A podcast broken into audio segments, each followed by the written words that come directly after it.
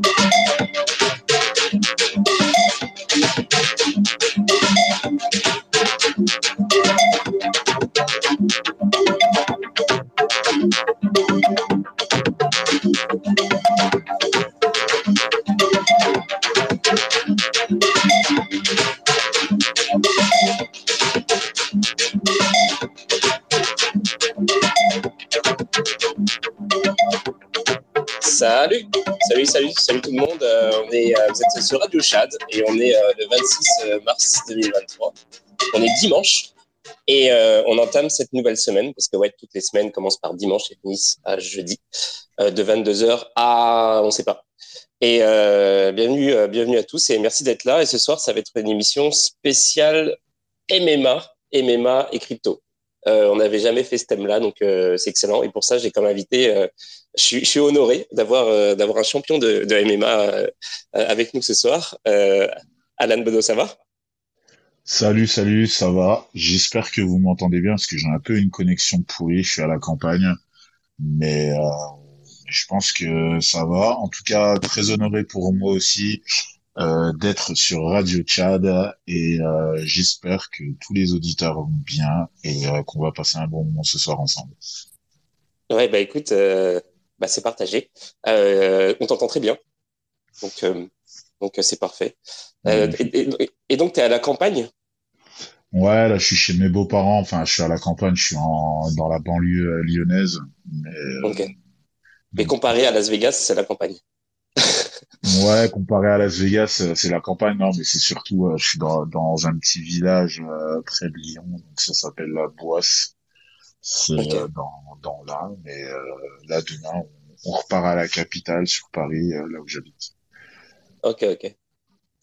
Et, euh, et donc, euh, ouais, alors, super content de te recevoir. On avait fait quelques émissions. Alors, d'habitude, on fait des émissions qui sont essentiellement centrées sur les cryptos et aussi un peu bah, tous les débats qu'on a autour un peu des cryptos. Donc, c'est ça, c'est l'autonomie, le, la souveraineté, etc.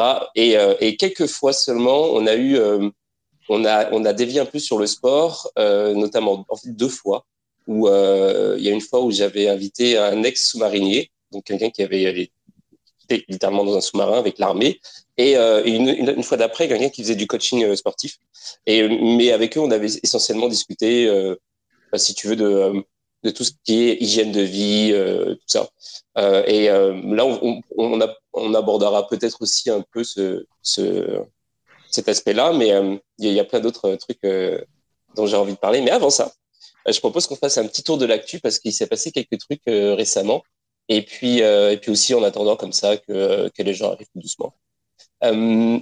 Alors, juste pour regarder ce qui s'est passé. Alors, je ne sais pas si tu suis l'actu la, la, crypto parce que tu m'as dit que t'étais pas non plus à fond à fond dans les cryptos, mais tu es quand même un peu dedans. Tu suis un peu quand même euh, sur la NAT, un petit peu dans le, dans le délire du Web3 et tout quand même. C'est ça. Donc, euh, bah, je suis, je suis tous les jours euh, dans le délire du, du Web3 et je te dirais même que je suis moins dans le sport ces, ces derniers temps, bah, d'où mon activité avec MetaFight. Après, c'est vrai que niveau Web3, moi, bah, de base, j'ai commencé dans le Web3 par les NFT. Donc euh, j'ai fait un peu euh, le, sens inverse, tu me diras, euh, parce que la plupart des gens commencent par la crypto et ensuite sont partis sur les NFT.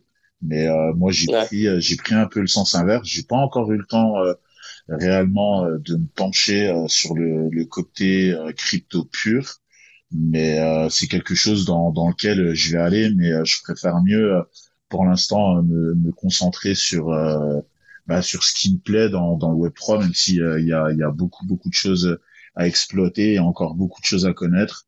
mais c'est tellement un univers vaste et, euh, et varié bah, qu'il y en a pour tout le monde. Et euh, pour l'instant, bah, moi, c'est plutôt les, les NFT euh, qui m'animent et euh, bah, glisserai doucement vers, vers la suite. Et surtout, c'est là où dans, dans le côté NFT, c'est c'est que je trouve le, le côté communautaire est, est beaucoup plus plus vif. Après, je, enfin, je, je dis ça, mais je connais pas non plus les côtés euh, communautaires euh, qu'il y a dans la crypto. Mais euh, je trouve le, le fait qu'on aille sur Discord, bah, qu'on discute, qu'on discute, qu'on ait de longues discussions sur les NFT, sur les marchés. Euh, c'est quelque chose que, que je kiffe bien. Et après on parle aussi bah, des fonds des vies, hein, on parle d'entrepreneuriat. Et, euh, non, je kiffe je kiffe bien cet aspect-là. Ouais, bah on va revenir dessus euh, très bientôt en fait, parce que c'est sûr que ça m'intéresse de savoir comment t'es passé euh, déjà euh, un peu par rapport au MMA, comment ça se passe, et puis aussi comment t'es passé du MMA au crypto et ça, comment t'es comment t'es plongé dedans. mais juste avant ça, je vais je vais parler d'un truc qui s'est passé il y a quelques jours. Je sais pas si t'as suivi le truc qui s'appelle The School Skull of Satoshi. Non, du tout. j'ai j'ai pas suivi je suis pas un Bitcoin maximaliste, donc euh, non, pas. Non, mais en fait, en fait, c'est, une histoire. Euh, je t'avoue que même moi, en fait, j'avais, j'étais passé à côté. J'ai vu des, des posts là-dessus sur Twitter et tout, mais j'ai, choisi d'ignorer ça parce que voilà, j'étais pas, euh, je un peu.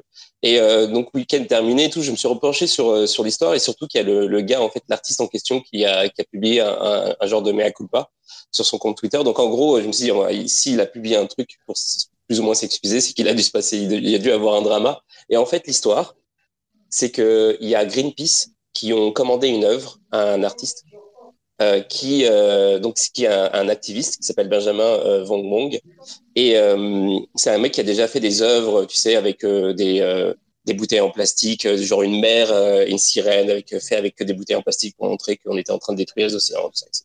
Et donc Greenpeace, ils lui ont commandé une, une œuvre pour dénoncer l'utilisation, le, en fait, l'empreinte carbone de Bitcoin. Dire, euh, voilà, Bitcoin, c'est mal parce que ça, euh, ça utilise le proof of work, donc ça utilise des machines qui consomment de l'énergie, etc. Donc, euh, ils lui ont commandé cette œuvre-là et, euh, et donc il y a eu un espèce de...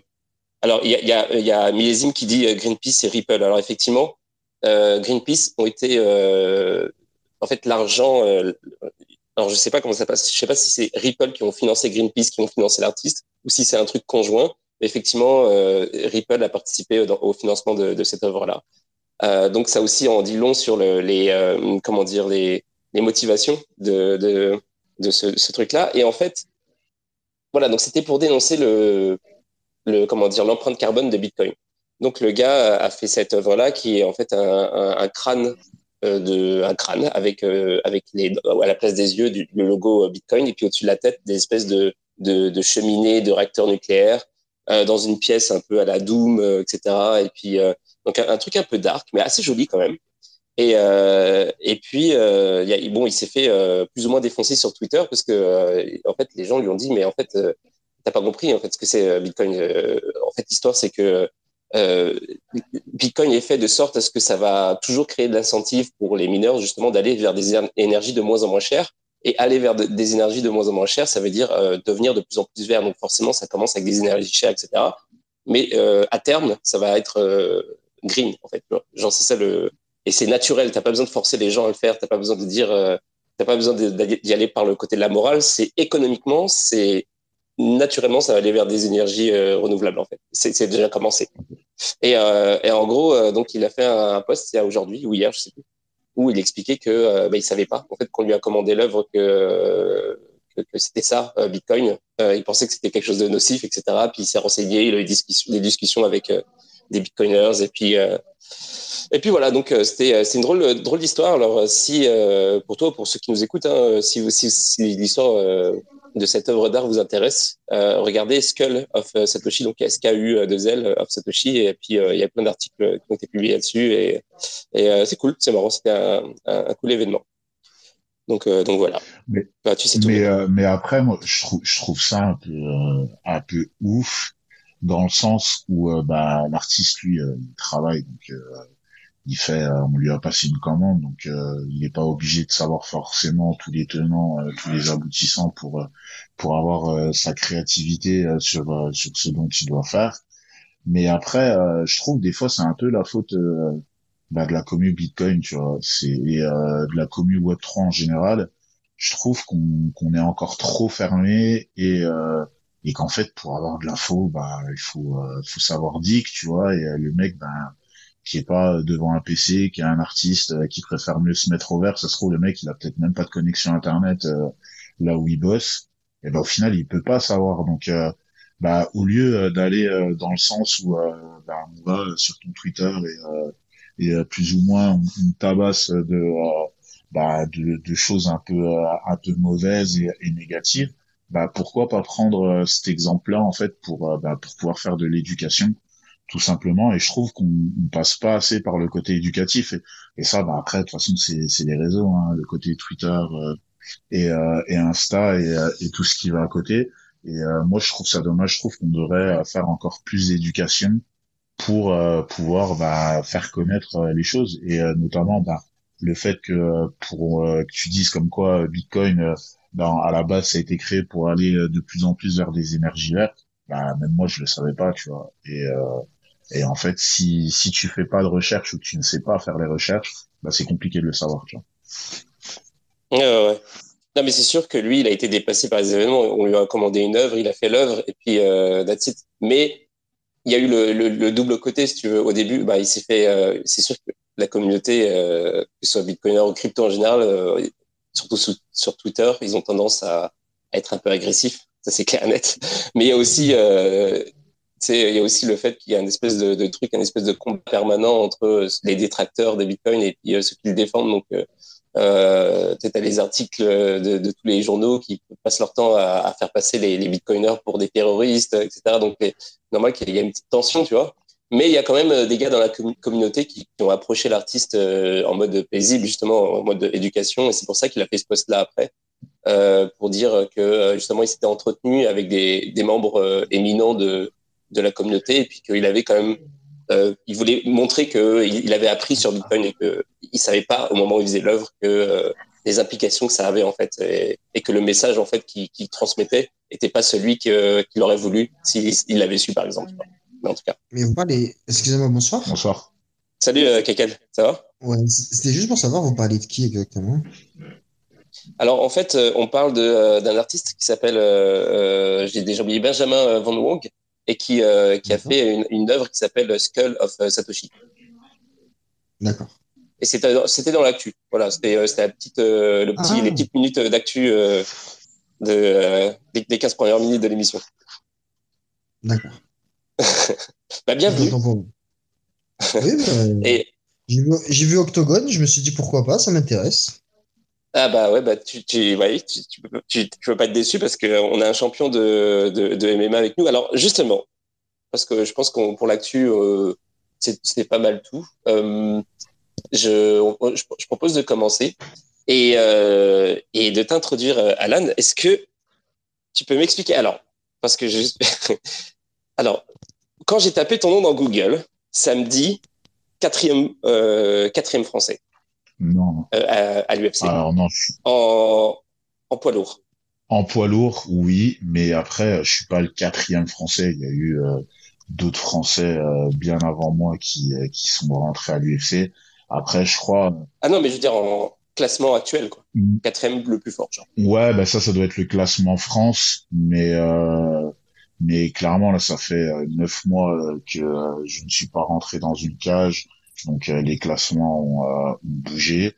Mais euh, oui, après, si tu préfères, l'UFC, c'est un peu la Champions League de, de du MMA. Et, et en fait, bah, il y a très peu de gens qui réussissent à atteindre ce niveau-là et j'ai eu la chance de pouvoir euh, intégrer le roster de l'UFC. Alors maintenant, je suis vétéran de l'UFC, je j'y ne suis plus, mais euh, okay. voilà, c'est quelque chose qui est euh, qui est gravé gravé dans la roche maintenant. Et t'étais entraîné? Ouais, t'étais entraîné euh, par Fernand Lopez, qui est aussi l'entraîneur de Cyril Gann. C'est ça. Donc, euh, donc Cyril, Cyril, bah c'est c'est mon, mon poteau. Hein, on est on est tout le temps on est tout le temps ensemble, on était partenaires d'entraînement. Bah là, on n'y est plus parce qu'au final, je suis pas retourné à la salle depuis un moment, d'où mes activités dans, dans le Web 3 mais je vais bientôt reprendre le chemin de la salle. Pour l'instant, je ne sais pas encore si je vais repartir sur la compétition, mais euh, juste euh, pour euh, pour mon hygiène de vie et, mon mindset, je vais retourner déjà m'entraîner et, et après on verra par la suite qu'est-ce qui va se passer si toutefois je, je retournerai combattre ou pas d'ici fin d'année. Et pourquoi tu as fait une pause euh, C'est juste parce que tu en avais marre ou euh, juste, juste, vraiment tu t'es mis dans les cryptos tellement à fond que euh, hmm. tu t'es dit non c'est bon je. Non c'est c'est pas c'est pas que j'en avais marre mais c'est que ça enfin du sport en général après quand on est footballeur c'est encore différent parce que on gagne on gagne très bien sa vie mais dans le MMA ben tu tu mets ton capital santé tout le temps en, en, gage tu vois et et le fait bah, de prendre des coups, même si je vais très bien euh, en termes de santé, hein. mais euh, même si euh, c'est compliqué, tu dois t'entraîner, tu fais beaucoup de sacrifices, tu prends des coups, tu peux pour certains combattants, tu dois perdre du poids, tu dois être tu dois être en, en forme et surtout c'est que tu as très peu d'échéances en fait sur toute l'année et, et c'est qu'en fait quand tu prends le, le ratio de ce que tu gagnes euh, en tant que combattant et euh, le ratio. Euh, par exemple, moi j'ai des amis sur Paris qui ont des très bons postes et et dans, dans des métiers classiques type web 2 ben j'ai réfléchi voilà j'ai réfléchi et je me suis dit bah attends pourquoi peut-être pas aller dans le web 3 mais travailler pour une boîte et au final faire mon argent et et, gagner de l'argent tout simplement autant voire plus d'argent que euh, ce que je préfère euh, en tant que combattant de MMA, tu vois. Après, euh, combattant de MMA, c'est bien, on a de la hype. Euh, le sport est vachement en vogue depuis ces, ces trois, trois, quatre dernières années. après, un peu plus en France en ce moment parce que le, le MMA a été légalisé un peu avant le Covid. Mais voilà, c'est pas, c'est pas un sport facile. Euh, il y a très peu d'élus euh, qui réussissent à en vivre euh, de sport. Et, euh, et au final, moi, je sais faire plein de choses. donc pourquoi pas faire d'autres choses, surtout que ben, là j'ai 35 ans maintenant. Après, ça veut pas dire en, en hein, que c'est, c'est une fin pour moi dans le sport. Je peux je peux y aller jusqu'à 40 ans, mais mais voilà, je réfléchis et je me dis pourquoi placer tous mes yeux dans le même panier alors que je peux prendre peut-être une pause de un an et deux ans entre un an et deux ans euh, capitaliser euh, des choses dans Web 3 et surtout, euh, bah, vu qu'on est, je dirais, on n'est pas aux prémices, mais vu qu'on est super early, bah, mettre ma pierre à l'édifice dans le monde du Web 3 et, et après, bah, retourner dans le sport et, et essayer un peu d'automatiser les choses, tu vois. Ouais, ouais. Euh, ouais, et puis, bah, on, on, va, on, va, embarquer sur les, les cryptos carrément. Mais j'ai euh, quand même une question que je me pose, que je me, je, genre que je me pose depuis longtemps en fait. C'est genre qu'est-ce qui fait euh, qu'à un moment tu te dis euh, je vais faire euh, ma carrière dans dans l'MMA parce que c'est pas c'est pas un, un, métier comme comme un autre si tu veux. Genre tu proposes à 99,9% des gens s'ils veulent être combattants de MMA ou euh, faire à peu près n'importe quoi d'autre, ils vont choisir faire à peu près n'importe quoi d'autre en fait parce que bah. comme tu dis tu prends des coups c'est comme c'est quand même intense j'imagine qu'il faut une rigueur de, de malade faut un courage euh, infini, genre euh, avant. Tu vois ce que je veux dire, c'est qu'est-ce qui fait que tu dis ok c'est ça que je vais faire? C'est ça. Bah, en fait, tout le monde, tout le monde a un peu une histoire différente. Après, euh, moi la mienne, je trouve que elle est, elle est assez cool et euh, et en fait, c'est que j'ai atterri dans le dans le MMA par pur hasard. En fait, euh, bah, j'ai toujours fait pratiquer du sport un peu à haut niveau. Tu vois, j'étais au judo. Après, je suis parti au rugby. Et euh, il y a un moment, en fait, je suis parti avec un pote à moi, euh, parce que de base, moi, je suis franc-comtois, tu vois, j'ai un, viens de Besançon à la base. Et euh, oh. bah, c'est une grosse ville de terroir, tu vois. Ben, j'aime bien, j'aime bien la bouffe, parce que j'ai fait des études euh, dans, dans dans la cuisine. Et en fait, avec mon pote, on s'est dit, euh, vas-y gros, viens. tu vois, on, ça faisait deux trois voyages qu'on faisait au Japon. on a passé des nouvelles rangs, on a passé des vacances.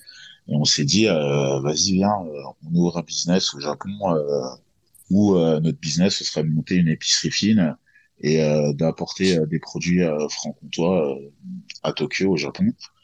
Et donc avec mon pote, on fait notre baluchon, on part, on part à, à Tokyo euh, on s'inscrit à l'école euh, vite fait pendant trois mois histoire d'apprendre un petit peu le japonais.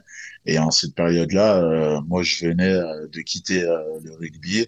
Je faisais 140 kilos et je me dis bon bah, vas-y gros c'est bon, j'en peux plus, viens, on s'inscrit dans une salle. Et j'avais déjà un peu mis les gants en France, tu vois, mais pas du tout en MMA, c'était plutôt en kickboxing. Et donc je rentre dans la salle d'un du enfin d'un gros vétéran euh, du MMA, le gars, euh, enfin d'une légende du MMA. Je rentre dans la salle et directement il me dit putain t'as un bon physique tout, tu veux pas faire des combats de MMA Et euh, trois mois après, je fais mon premier combat pro. Et, et voilà. Et après, de, de fil en aiguille, les, les, choses, elles sont parties. Où bah, après mon premier combat pro, je gagne par KO.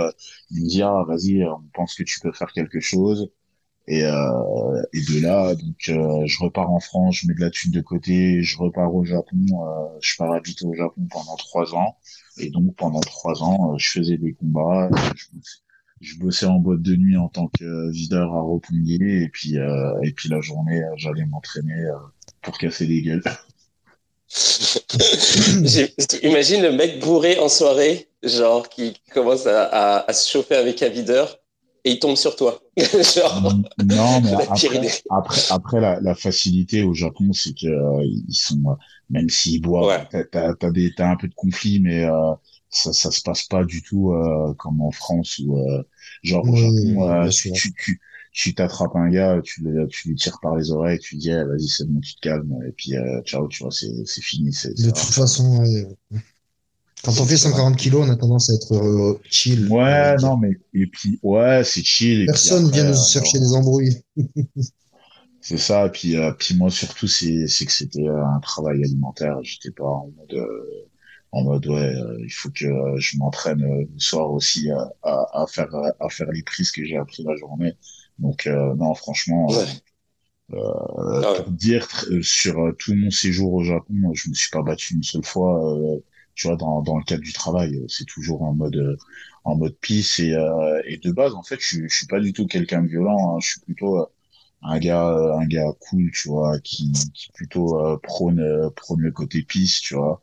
Après, le sport, le sport, c'est c'est différent, tu vois, mais mais non, la base, ça, s'est bien passé. et puis après, de fil en aiguille, je suis revenu en France et après, en France, j'avais décidé euh, plus ou moins un peu euh, de mettre euh, un terme à ma carrière parce que pareil, ben t'as tout de suite le truc où tu te dis ben putain tu tu montes tu montes bien. Donc au Japon j'étais à 6-0 donc 6 victoires par KO donc je me disais putain je vais gagner grave de la thune. Mais au final bah je me suis endetté. Tu vois le, le MMA moi ça clairement ça ça m'a endetté parce que bah, pendant que tu t'entraînes, euh, j'ai dû faire mon premier combat professionnel, j'ai dû euh, toucher la somme de 100 euros.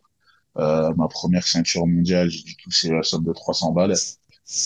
Donc après, je me suis dit, bah, ouais, ouais, non, mais c'est les, les gens, ils voient le, ils voient, excusez-moi, le côté Conor McGregor ou Mayweather qui, qui gagne un maximum de thunes, tout, mais c'est, ça arrive à, à, très très peu de combattants.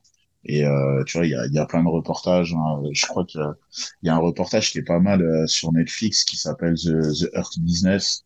Et tu vois en fait que euh, il y a plein de combattants de MMA malgré ben, le côté le côté hype où les gens te reconnaissent dans la rue et compagnie. Bah, t'as l'envers du décor où les mecs ils ont ils ont des envies suicidaires qu'ils n'arrivent pas à payer leur maison, ils n'arrivent pas à payer leur crédit et, euh, c'est dur, tu vois. Et en plus de ça, bah, t'as, comme je disais tout à l'heure, t'as, as le côté où tu mets, tu mets ta santé en jeu, tu vois. C'est pas, c'est pas genre euh, je fais juste euh, du lancer de javelot ou je fais juste courir après un ballon. Après, même le football, même en faisant du foot, tu mets aussi un peu ta, ta santé en jeu, mais mais il y a tellement d'argent dans, dans ce business-là que bah, au final, c'est amplement bien rémunéré, tu vois. Ouais. Justement, j'avais une question, si ça vous dérange pas. Non, vas-y, on est là pour ça. Moi, avec ce qui se passe en ce moment, je me dis que la MMA à Paris, ça y est, c'est validé. Pourquoi, pourquoi Francis Ngannou, Cyril Gann, Cédric Doumbé, ils créent pas leur propre ligue qui serait centralisée à Paris et qui serait européenne et on ferait un peu de l'ombre aux États-Unis? Bah, parce qu'en en fait, le, le, l'UFC, par exemple, ils ont tellement de Mhm. longueur d'avance et, euh, et un savoir-faire et, euh, et surtout, ben, ça, ça fait partie euh, du, d'une grosse, euh, je sais, attends, je, je, je vais pas te dire de conneries, mais genre l'UFC c'est coté en bourse, tu vois, euh, ils font partie Ah ouais, d'un gros groupe comme par exemple t'as le Bellator, je crois qui qui fait partie de Viacom.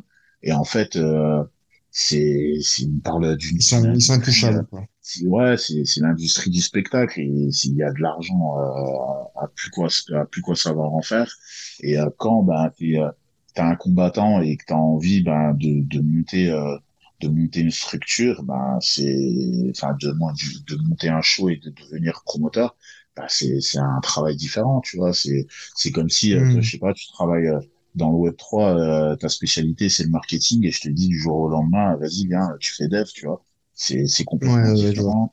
Et euh, et surtout c'est que la les Américains donc euh, les Américains ils ont un, un système où le sport est, est mis en avant euh, depuis l'âge de euh, de 5 ans tu vois. Euh, tu vas voir genre la, le plus gros stade le plus gros stade où euh, pour voir du sport bah, c'est le stade euh, de Bâton Rouge y a un stade euh, pour une équipe universitaire tu vois Euh, je crois que Après, faire euh, plus de 100 000 personnes donc il y a il y a déjà toute hmm, une éducation qui est euh, je qui est suis d'accord ça avec vous. et, euh, et en France, en fait, bah, no- notre côté, euh, notre côté éducatif, bénévolat et compagnie, bah, c'est difficile. Donc, il faut, Il y a quand même, le MMA. Le ouais, MMA, mais il, faut, Attends, ok, quel- est-ce que tu peux euh, laisser euh, juste Alan de finir de parler et ensuite comme tu essaies de, de rebondir en euh, fait, j'ai répond 10% de batterie, je vais quitter, en fait. Désolé, je vous souhaite une bonne soirée, messieurs.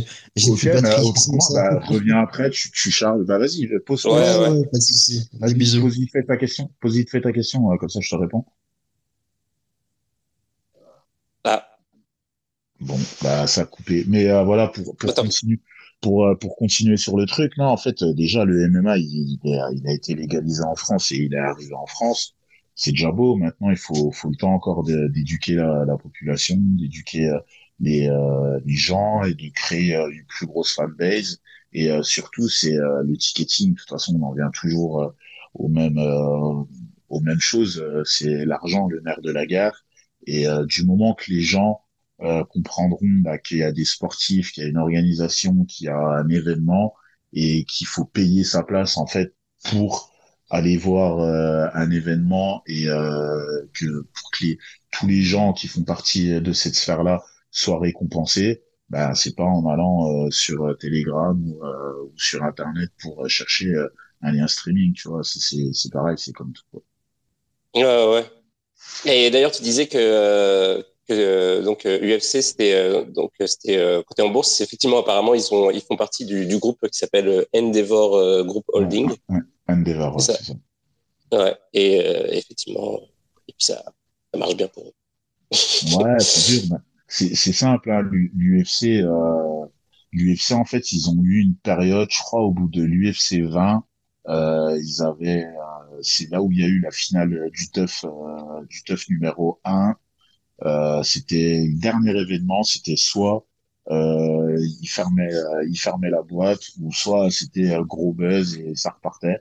Et ils ont réussi à faire gros buzz. Et après, derrière ça, ils ont euh, racheté euh, tout au long des années, ils ont racheté la plupart de, de leurs concurrents, notamment le Pride, euh, qui était euh, la plus grosse organisation asiatique. Ils ont racheté le Strike Force, ils ont racheté le Wake.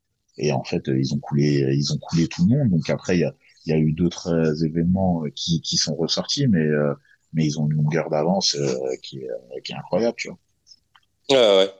Et j'allais parler d'un truc, mais juste avant ça, je voulais dire, je voulais répéter, si jamais vous voulez participer, poser des questions ou quoi, demandez-moi le rôle de speaker, je vous le donne sans aucun problème, hein, comme d'habitude. Ouais, c'est ça. Tu parlais de Netflix tout à l'heure. Est-ce que tu as vu la série qui s'appelle Physical euh, 100 Non, euh, je l'ai, je l'ai pas vu. Après, il y a, y a beaucoup de gens qui m'en ont parlé parce que euh, il y a notamment euh, un combattant euh, enfin, je crois qu'il doit peut-être avoir plusieurs combattants de MMA, mais je sais qu'il y a un gros combattant euh, coréen de MMA connu dans dans la série. Mm. Après, euh, après voilà, c'est c'est c'est de l'entertainment quoi. Donc euh, c'est cool, c'est bien filmé. euh, tu vois, euh, les gens euh, voient des euh, des athlètes avec des beaux physiques, donc tout de suite ça ça crée ça crée de la vue. Après, est-ce que c'est un contenu indispensable?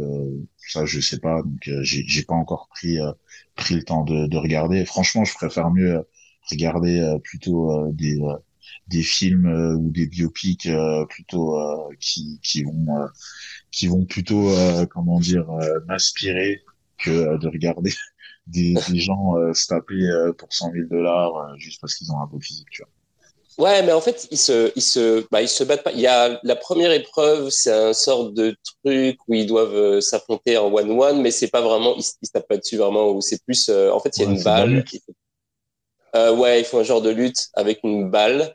Et euh, ensuite, c'est des trucs de, d'endurance, etc. Donc, il faut qu'ils se tiennent, euh, genre suspendus le plus longtemps possible. Il faut qu'ils fassent rouler une boule, etc. Bon, bref, toutes sortes de choses. Et, euh, c'est sûr, c'est sûr que c'est pas du contenu euh, éducationnel. C'est pas non plus une œuvre d'art. euh, tu vois, c'est vraiment du divertissement, mais c'est du quand même du bon divertissement. Et, et, et effectivement, le, le truc qui est cool, c'est que euh, c'est qu'en fait, les, les, les gens qui participent à ce truc-là, ils sont connus. En fait, Corée, c'est des champions olympiques, c'est des, ils sont dans les, les équipes nationales euh, de, de, de différents sports, que ce soit, euh, tu sais, genre c'est ça, euh, des, des trucs hyper physiques, des trucs basés sur l'endurance, sur la rapidité. Et puis tu as aussi des gens qui font genre du bodybuilding et tout, donc tu vois un peu qu'est-ce qui qu'est-ce qui fonctionne entre euh, les muscles qui servent à quelque chose et les muscles euh, qui servent à rien, tu vois. Et c'est intéressant.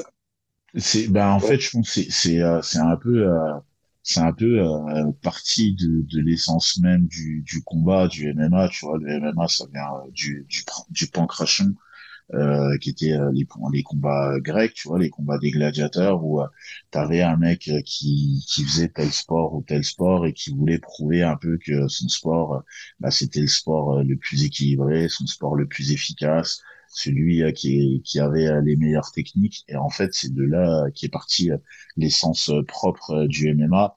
Et euh, donc là, c'est un peu la même chose, un dérivé, sauf que c'est pas du tout euh, des aptitudes de combat, c'est euh, des aptitudes physiques. Donc, euh, je sais pas, le mec qui fait de l'athlétisme, euh, qui va dire, bah, le fait euh, bah, que j'ai j'ai une meilleure, euh, je cours plus vite, bah, ça va être plus efficace que quelqu'un qui va dire, moi, je soulève beaucoup de poids.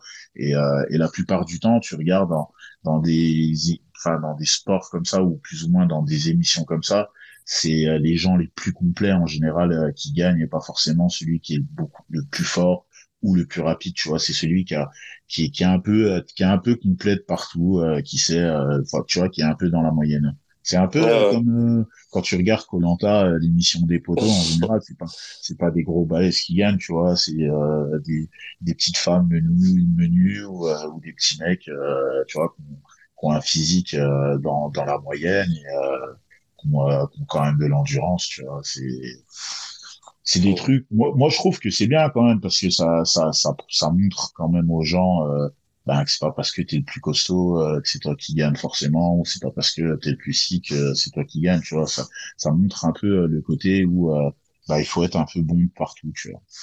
Ouais. Et, euh, et ouais, c'est ça. D'ailleurs, Ben, je, je vais rebondir là-dessus, ce que tu viens de dire, mais avant ça, je voulais te poser la question. Si, si jamais on te proposait de faire un physical, euh, physical 100 euh, français, tu, le ferais? Personnellement, euh, non, pas du tout. Je préfère mieux euh, passer mon temps euh, à, à dig des projets, à dig des projets Web 3 parce que euh, dans le temps, euh, ça restera beaucoup plus longtemps que euh, que l'émission euh, où ça se trouve dans deux ans, plus personne n'en parlera. Ouais. Mais il y a quand même 100 000 à la clé, tu vois. Mais bon, c'est Ouais, il y a y a premier, quoi. cent- il y a il y a 100 000 à la clé, mais bon, euh, si euh, maintenant, euh, tu vois, après c'est c'est c'est mon mindset et euh, c'est c'est mon croyance, c'est ma croyance euh, dans l'entrepreneuriat. Si euh, tout ce temps-là, je le passe euh, au final bah, à connaître de, de nouvelles choses et à, à m'améliorer, euh, on va dire, euh, en termes de connaissances, ben, j'en ressortirais beaucoup plus riche que, euh, que de participer à une émission euh, pour gagner 100K à la clé, tu vois. Et réellement, 100K, c'est rien par rapport à, à ce que, euh, ce que Netflix fait, fait au final en termes de, de rentrée d'argent, tu vois. Ah ouais. Non, mais t'as complètement raison. c'est un truc qu'on répète souvent dans l'émission. hein, c'est genre, en fait, apprendre en permanence, développer des nouvelles skills, engranger des connaissances et tout ça en permanence, ça, ça te permet d'avoir justement, ça te permet aussi éventuellement d'avoir cette polyvalence qui te permet de faire des trucs, qui te permet de prendre des directions que tu as envie. Après, je crache pas sur l'émission, hein, parce que je pense que tu fais une émission comme ça, t'en ressors grandi. Hein. Tu, je pense que après, tu peux peut-être te dire que ouais, ben, en fait, euh, je pensais que physiquement j'étais bien, mais au final, euh, il y a peut-être des choses à modifier. Il y a peut-être. Après, tu, tu, tu peux ressortir de là et euh, et changer complètement de mindset et, et partir vers quelque chose de différent. Mais pour moi, je pense que il y a plus de richesse ailleurs. Ouais. Ah, après, je pense pas que les mecs s'entraînent spécifiquement pour cette émission. Ils y vont pour voir et puis euh, éventuellement, euh, ils savent qu'ils vont éventuellement perdre. Ils vont essayer de gagner. Et ça, c'est un truc qui doit durer une semaine, tu vois. Je, je sais pas trop comment comment ça se passe le tournage, mais surtout qu'en plus, les mecs qui sont invités, enfin les personnes qui sont invitées, c'est tous des, gens qui ont un emploi du temps. Donc j'imagine qu'ils tournent ça, euh, ils essaient de tourner ça rapidos quand même. Ils essaient de faire, tenir un, mois ou quatre mois comme Colanta. Mais euh, mais ouais, euh, mais en tout cas, euh, mais ouais, pour fermer cette parenthèse, tu parlais de polyvalence et justement, euh, donc j'imagine que c'est un peu ça aussi l'avantage que tu as, c'est que tu es quand même curieux et tout, et tu t'es à un moment donné, tu t'es tu t'es intéressé aux crypto.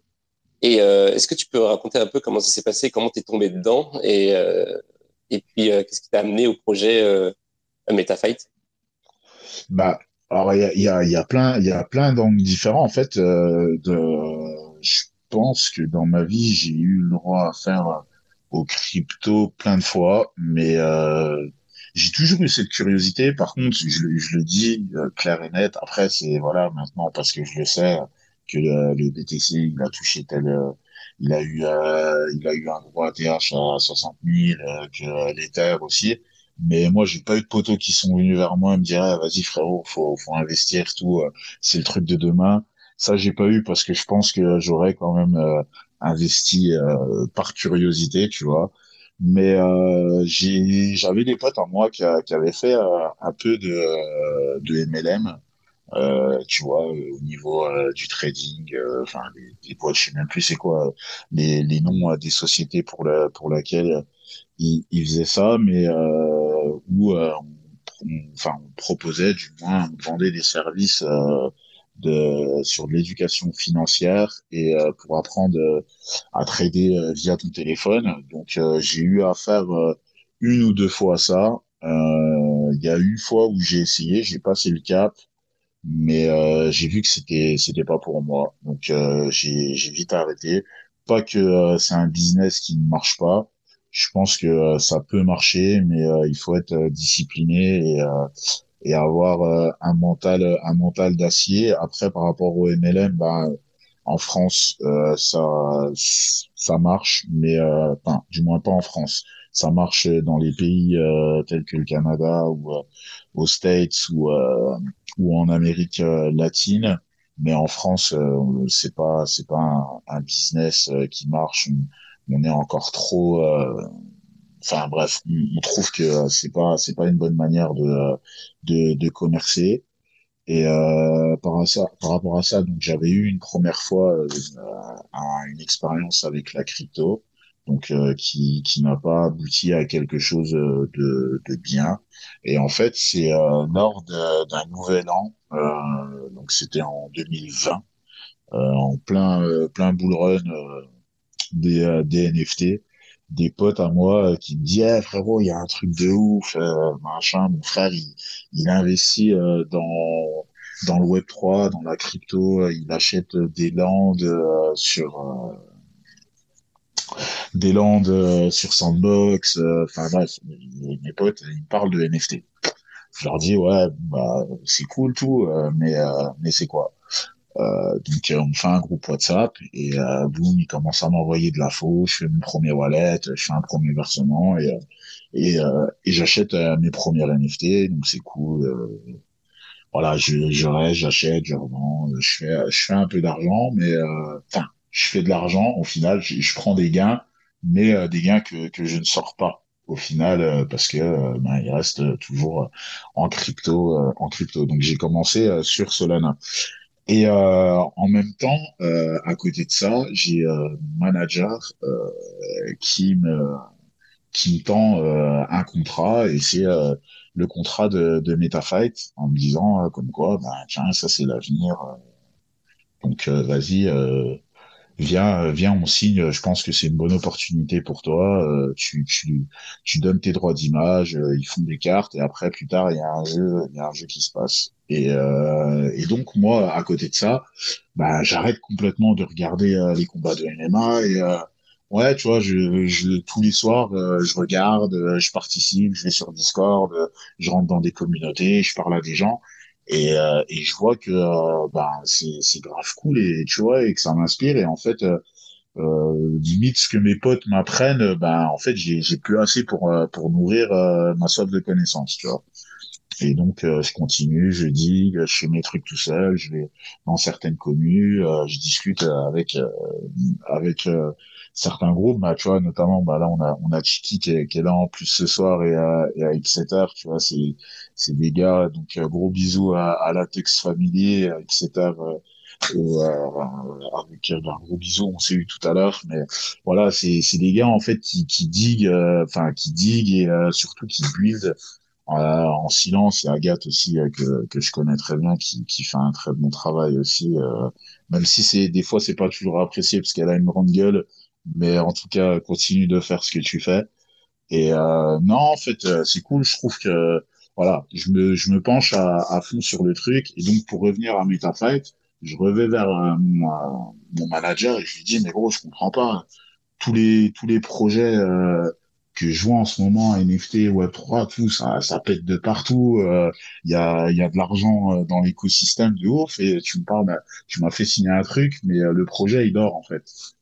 Et euh, au final il me dit bah vas-y t'inquiète pas bientôt tu vas les rencontrer. Et donc euh, je pars pour le combat de euh, de Cyril donc de Cyril contre Francis Ngannou à, à Los Angeles et euh, je rencontre bah, euh, Thomas et, euh, et Pierre, donc Thomas qui est cofondeur de, de MetaFight et, et Pierre aussi qui a, qui a une grosse place dans, dans l'entreprise.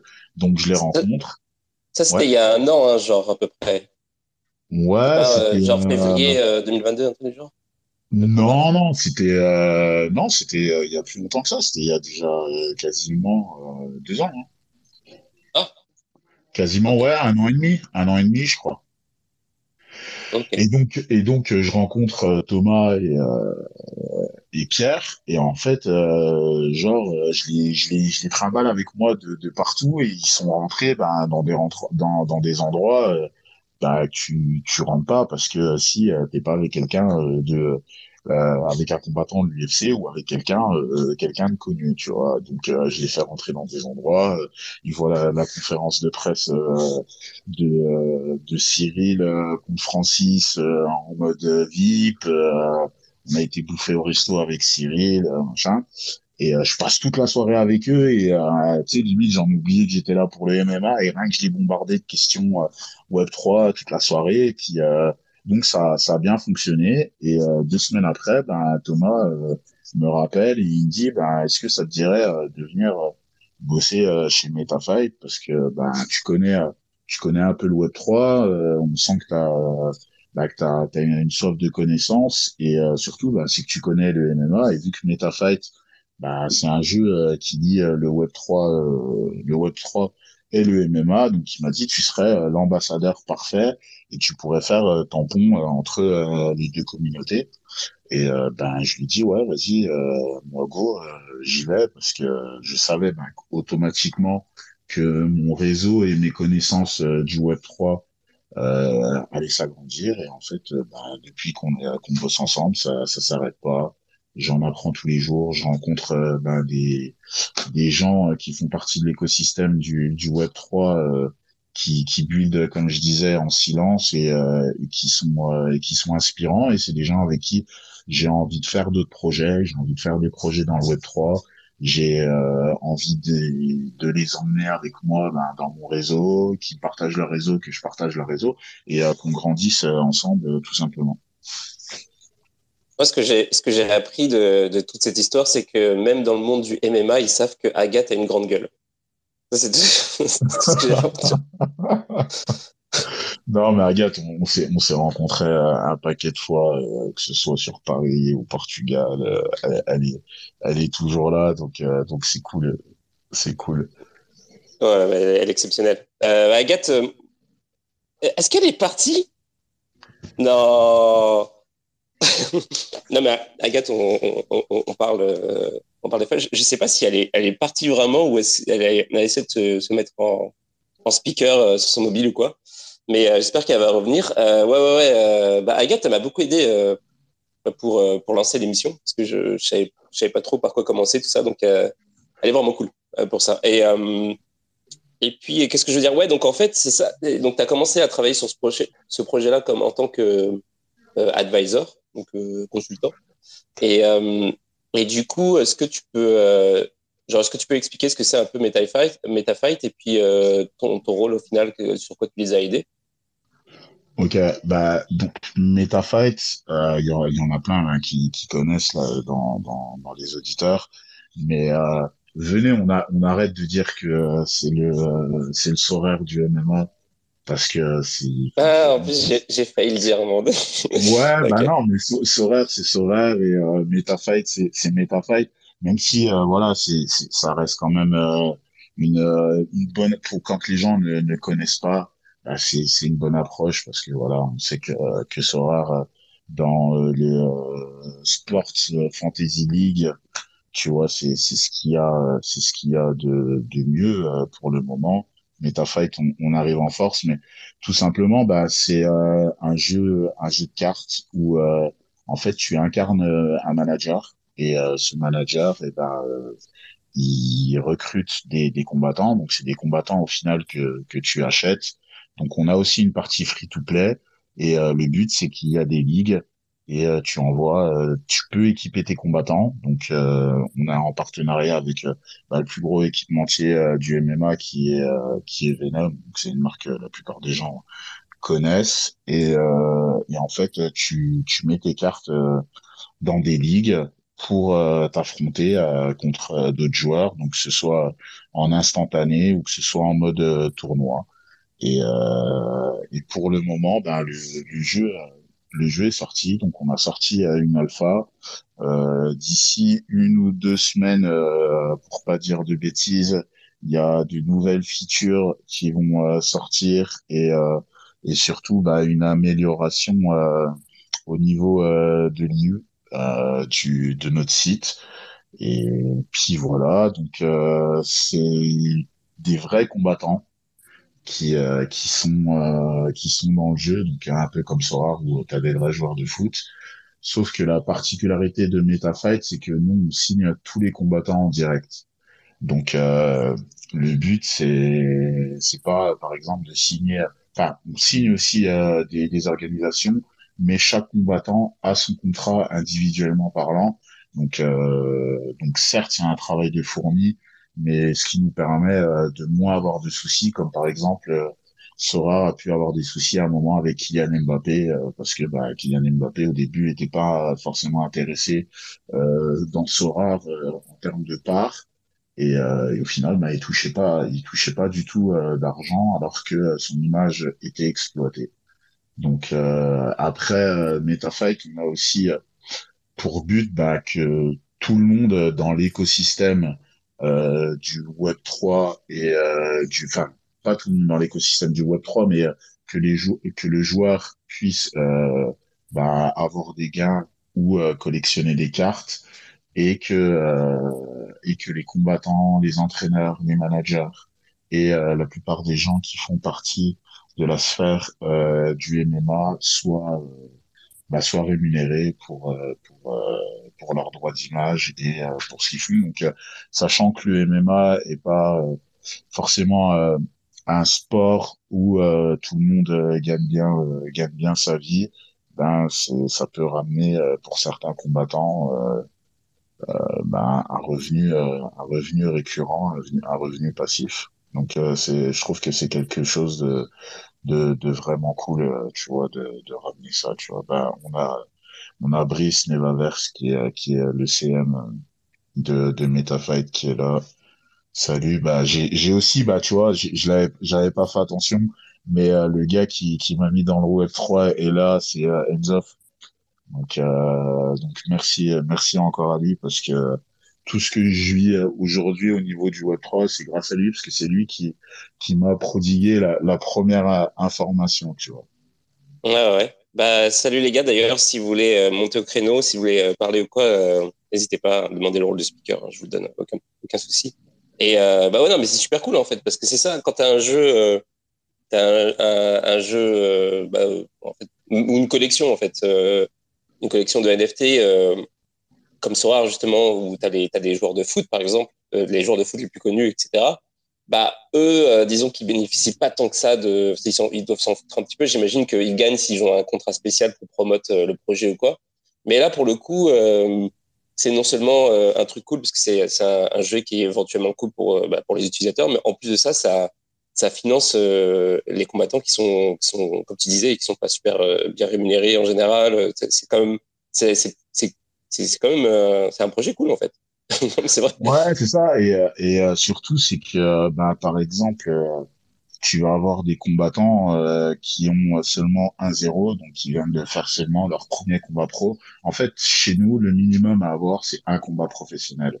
Et en fait, ça veut dire que quand tu arrives, as un combat professionnel, bah, c'est le mec, il a encore son job, et ça se trouve, la journée, il est boulanger, tu vois. Enfin, la, nuit, il est boulanger, et la journée, euh, il s'entraîne, donc euh, il gagne, il gagne pas, pas du tout, euh, pas du tout d'argent, tu vois, euh, là-dessus. Et en fait, euh, bah, on peut l'aider, tu vois. Donc, euh, euh, le fait bah, qu'il y ait des gens qui jouent, euh, ça se trouve, bah, qui, qui apprennent aussi à le connaître. Donc après, on pourra mélanger aussi tout ça. C'est, c'est des choses qui, qui sont déjà pensées, mais qui mettent du temps à mettre en place. Mais on pourra aussi améliorer le, le fait que les fans pourront avoir plus accès euh, ben, aux, aux sportifs, euh, aux sportifs qui suivent, tu vois.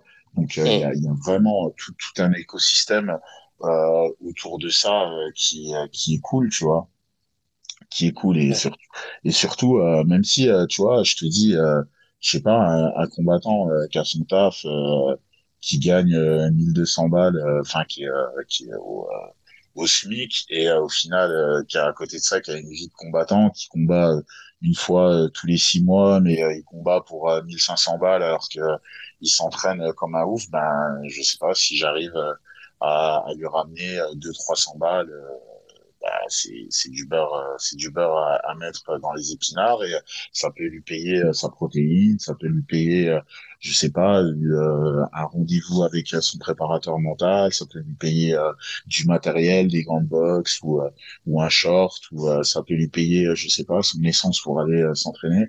Enfin tu tu c'est voilà c'est réellement euh, ramener euh, bah, nous en tant que MetaFight, en tant que projet Web3 qui, qui de base euh, pourrait se dire n'est pas du tout en corrélation avec le MMA, et ben c'est qu'on arrive à euh, aider ces sportifs et à leur ramener euh, une plus-value, tu vois. Mais c'est fou parce que le, la, la réalité de, que tu es en train de décrire du, du sport, euh, je tombe un peu dénu en fait. Parce que je sais pas comment c'est pour les autres, mais moi je pensais vraiment que, euh, que les combattants de MMA étaient bien payés, tu vois. Et là, euh, ce que tu es en train de me décrire, j'ai l'impression que quasiment ce jeu-là, ça, c'est aussi, euh, ça, ça fait de l'humanitaire en fait. Genre, tu m'as dit, tu m'as dit tout à l'heure, ça, euh, bah, 100 euros pour un, pour un combat et tout, je trouve ça fou. Après, c'était après, je dis bien, euh, c'était j'ai commencé en 2013, donc entre depuis 2013 jusqu'à maintenant, il y a quasiment euh, ben, 10 ans. Euh, maintenant, par exemple, un combattant qui commence, il va combattre euh, chez Ares, euh, qui est, euh, qui est pour moi euh, la, plus grosse organisation française. Ben, il est amplement bien payé, tu vois, mais euh, mais avant ça, euh, ben t'étais mal payé. C'est comme avant, tu prenais le rugby, les gars, ils allaient jouer au rugby, c'était des pros, mais tu leur payais un sandwich et, et un pack d'Heineken à la fin de la troisième mi-temps, et puis c'était bien, tu vois. Mais le, sport, le sport, il évolue. Donc j'espère que maintenant les combattants sont euh, encore mieux payés et seront encore mieux payés plus tard. Mais euh, c'est en faisant ben, des jeux, en faisant du contenu, en faisant euh, tout un tas de choses euh, autour euh, du sport, et ben qu'on qu'on donne de la visibilité au sport et qu'on donne de la visibilité aux combattants et, euh, et qu'on participe à l'écosystème. Ouais.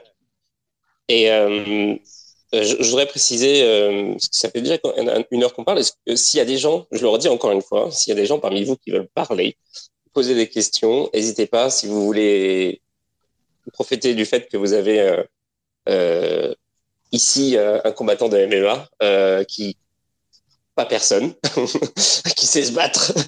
si vous voulez demander des conseils pour vous défendre dans la rue, non mais voilà, si vous voulez poser des questions sur ça ou sur euh, justement sur le projet euh, MetaFight, euh, n'hésitez pas, euh, demandez-moi la parole et puis je vous la donne immédiatement.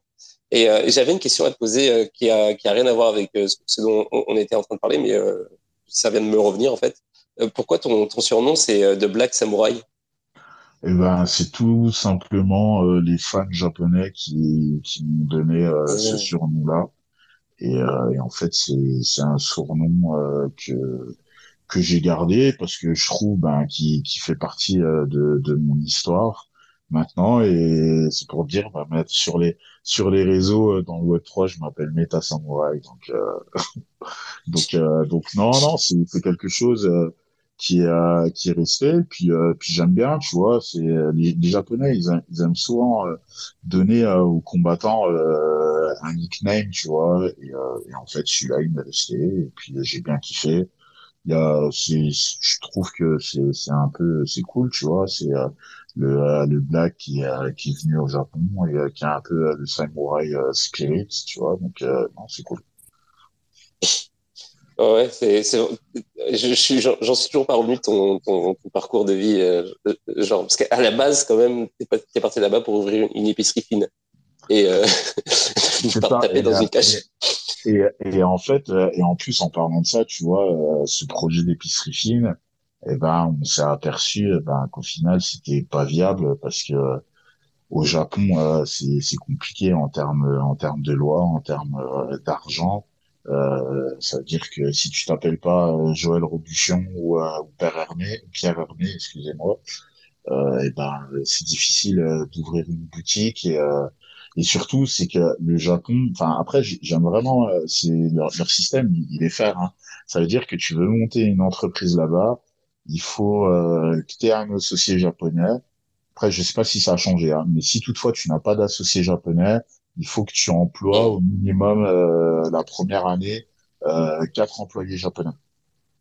Ok. Donc, euh, je trouve que c'est faire, tu vois, genre, il y a quelqu'un qui vient ouvrir un business en France, bah, qui est étranger, on va pas lui dire forcément, bah, tiens, il faut, faut que tu aies un associé japonais ou il faut que tu aies un minimum de quatre ou cinq employés français pour, français, pour, pour pouvoir ouvrir ta boîte.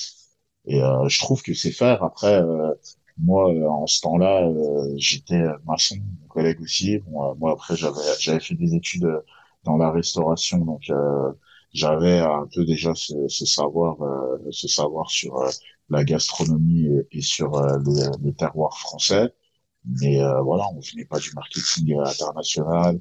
Euh, mon anglais, il était, il était nul voilà, je dis pas que maintenant il est, il est beaucoup mieux, je me débrouille, tu vois, mais euh, j'avais pas du tout d'anglais, donc euh, c'est compliqué, euh, tu vois, t'arrives comme ça. Enfin, c'était un peu euh, une, euh, comment dire, un rêve, tu vois. On est allé là-bas en mode rêveur, on, on, se disait, vas-y, de toute façon, il faut qu'à 35 ans, on ait notre Rolex, il faut qu'on machin. Et, et, et, au final, ben, même si ça n'a pas marché, bah aujourd'hui euh, j'en suis grandi tu vois et cette manière de, de rêver bah, m'a amené euh, à ce que je suis euh, à ce que je suis maintenant donc c'est pour ça des fois il y a des gens qui disent ouais mais lui il est trop rêveur mais pas forcément en parlant de moi mais en, parlant de, de quelqu'un. Bah moi je trouve qu'il faut pas s'arrêter de rêver parce que c'est ce qui nous c'est ce qui nous fait repousser nos limites et, et c'est ce qui fait que bah qu'on a de l'ambition tu vois. Ouais. Et puis c'est marrant parce qu'en fait de fil en aiguille euh, t'en arrives, à, à avoir à t'insérer dans, dans un projet qui euh, qui est dans un, comme dans un écosystème euh, hyper fascinant en fait. Les cryptos, euh, etc. C'est, un truc, c'est au niveau de, de, de, de, au niveau des choses à découvrir, c'est infini, genre quasiment. C'est, en perpétuel mouvement. C'est super intéressant. C'est la technologie du futur. Et en plus, c'est un domaine qui peut rapporter beaucoup d'argent. Donc c'est comme, ça doit être une dinguerie. Genre, quand je comprends que tu étais complètement absorbé par ce truc-là quand tu as, découvert. En fait. C'est ça, et, et, même sans, sans parler euh, d'argent, mais c'est que on en est au point où euh, là c'est comme les débuts d'internet et euh, tu as les euh, on va dire les 10 000 premières entreprises qui ont cru en internet qui sont en train de construire des choses. Donc il y en a des bonnes il y en a des des, des moins bonnes mais tous on fait partie et on, et on est comment dire on, vivote autour euh, de ces 10 000 premières entreprises, même si à l'heure actuelle, je ne sais pas combien, euh, combien il y en a d'entreprises dans le Web 3, mais c'est surtout que tout le monde, à notre échelle, peut emmener notre pierre à l'édifice sur la création de, quelque chose ou euh, ben, donner de la force pour que cette chose-là euh, ben, soit soit plus connue ou donc tu vois il y a, y a pas que le fait de, de, enfin ouais, si tu participes quand, quand même à quelque chose de grand, tu vois.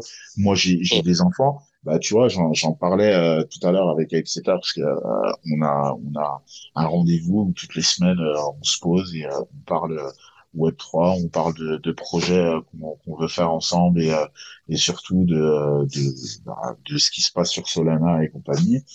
Et, euh, et réellement, euh, lui, il me dit, mais putain, moi, ça me ferait chier euh, si, par exemple, toute la crypto que j'accumule maintenant ou quoi que ce soit, et eh ben que ça marche que dans 30 ans ou dans 40 ans. Bah, je lui dis, regarde, moi, j'ai des enfants, ben, même si ça marche, même si ce sera, ce sera, comment dire, adopté par toute la population comme Internet est adopté maintenant, et que dans 30 ou 40 ans, et que ce que là, tout ce que je suis en train de faire est en train de cumuler pour eux, bah, je, lui, je lui dis c'est magnifique, il y a, a, rien de perdu, tu vois. Moins je pourrais dire je suis parti, mais euh, j'ai fait quelque chose de grand, tu vois, pour mes enfants. Après à, mon échelle, hein. après il y, en a qui ont, qui aspirent à, à, à, de plus grands rêves, tu vois. Mais euh, mais voilà, je pense que c'est maintenant qu'il faut rentrer dans le truc, c'est maintenant qu'il faut s'éduquer, c'est maintenant qu'il faut avoir de la connaissance. Et puis euh, même si euh, ça marchera que que dans 30 ans, ben c'est pas grave, on aura tous ramené euh, notre pierre à l'édifice. Ouais, bah, t'as complètement raison. D'ailleurs, c'est marrant. c'est ce que disait Phone Radio quand quand je l'avais invité et c'était un, conseil que j'avais adoré parce que c'était aussi un mindset à avoir quand, quand tu investis justement dans les cryptos, même si tu n'as pas d'enfant, euh, même si tu veux faire des gains euh, dans la durée d'une vie, tu vois, ou même, euh, même un, futur à moyen terme, c'est juste le mindset à avoir quand tu es, quand dans les cryptos, c'est de pas penser que la révolution va se faire en, en 10 minutes, en fait. C'est genre, et donc pour pouvoir, pour, pour éviter de tout perdre, et justement en ayant cet état d'esprit à cause, à cause du fait d'avoir eu cet état d'esprit de, de, vouloir tout tout de suite maintenant, euh, il faut avoir euh, l'état d'esprit, euh, c'est ça, de, du, du, changement euh, générationnel en fait. C'est-à-dire euh, que ce que tu accumules, ce que tu fais maintenant, c'est pour, c'est pour tes enfants, c'est pour la génération d'après. Et quand tu cet état d'esprit-là, c'est là que, en fait, les choses commencent à. C'est là que tu, tu, consolides, en fait. Tu, tu, tu, tu construis quelque chose de, de, de pérenne, en fait. Après, mais, même si, euh, même si c'est dur, parce que, euh, bah, bien entendu, hein, on a tous envie d'être millionnaire, euh, avoir une maison à Bali pour partir l'hiver, et puis avoir, je sais pas, une maison à, à LA ou, ou à Miami où passer l'été. c'est dur de se dire ouais bah, tout ce que je fais c'est pour mes enfants on a envie aussi de, de croquer nous et, ouais. d'avoir d'avoir une belle vie et, et de pas être plus ou moins ben euh, de travailler pour quelqu'un. On a tous, euh, bon après il y a des gens qui, qui aiment bien la sécurité, hein, ça c'est ça il y a, y a le droit et, euh, et, je peux je peux aussi comprendre comprendre ces gens-là, mais mais voilà. Mais il faut faire les deux en fait. Il faut, faire, les deux, c'est-à-dire. Mais, ouais, mais c'est pas c'est pas facile, c'est pas facile. Non non mais c'est ça ça se fait bien. C'est genre euh, t'essayes de c'est comme un portfolio où tu sais ton portfolio tu tu le tu le tu le construis tu le doses en fonction de, en fonction de ça. Tu as une partie euh, euh, pas risquée, tu as une partie à risque. Tu vois. Genre en général, un portfolio, c'est euh, le portfolio classique, c'est genre par exemple 50% BTC, 25% Ethereum et puis 25% de de shitcoin, tu vois. Et les shitcoins, littéralement, c'est fait pour, euh, c'est fait pour, euh, pour, euh, pour flipper et essayer d'avoir plus de des trucs qui sont moins risqués, etc. et avec un, peu de chance, toujours un petite... nul, quoi. Ouais, voilà, ce genre, ce genre de conneries. T'as toujours une partie de, une partie de dégène, tu vois. Bah, je pense que dans, dans, dans, dans la vie, c'est un peu pareil aussi. Par exemple, t'essayes de, de d'avoir un truc euh, une partie tu profites et une partie tu construis pour, euh, pour le futur tu apprends des choses et tout tu as le long terme le moyen terme le court terme c'est de, de, mélanger tout, tout quoi ça voilà ouais, non, non mais en tout cas c'est cool. Mais moi franchement moi je pourrais parler euh, de, de mindset et d'entrepreneuriat toute la nuit comme parler de moi aussi. C'est c'est je trouve c'est vraiment quelque chose d'important tu vois. Et puis bah par rapport à ça, tu vois, moi j'ai un peu en ce moment, euh, j'ai un peu un, coup de gueule, tu vois, c'est que bah, je vais un peu à tous les tous les gros événements, que ce soit euh, Surfing Bitcoin, euh, que ce soit euh, Lisbonne, que ce soit sur Paris NFT Paris ou Paris Blockchain Week. Bah, je trouve c'est encore trop cher, putain, c'est encore trop cher. Ouais. Et, et on est toujours dans dans un euh, process où euh, on fait du B2B et euh, et qu'on n'ouvre pas les portes aux gens qui qui ne connaissent pas. Par exemple, euh, attends, NFT Paris, on était, je sais plus c'était quoi le lieu, comment ça s'appelle. Bref, c'est sur sur le champ de Mars. Et en fait, bah, autour, t'as plein de gens, tu vois, qui se promènent, des parents qui se promènent avec leurs enfants, t'as t'as as plein d'œuvres d'art au final à, l'intérieur de NFT Paris, t'as as plein de projets.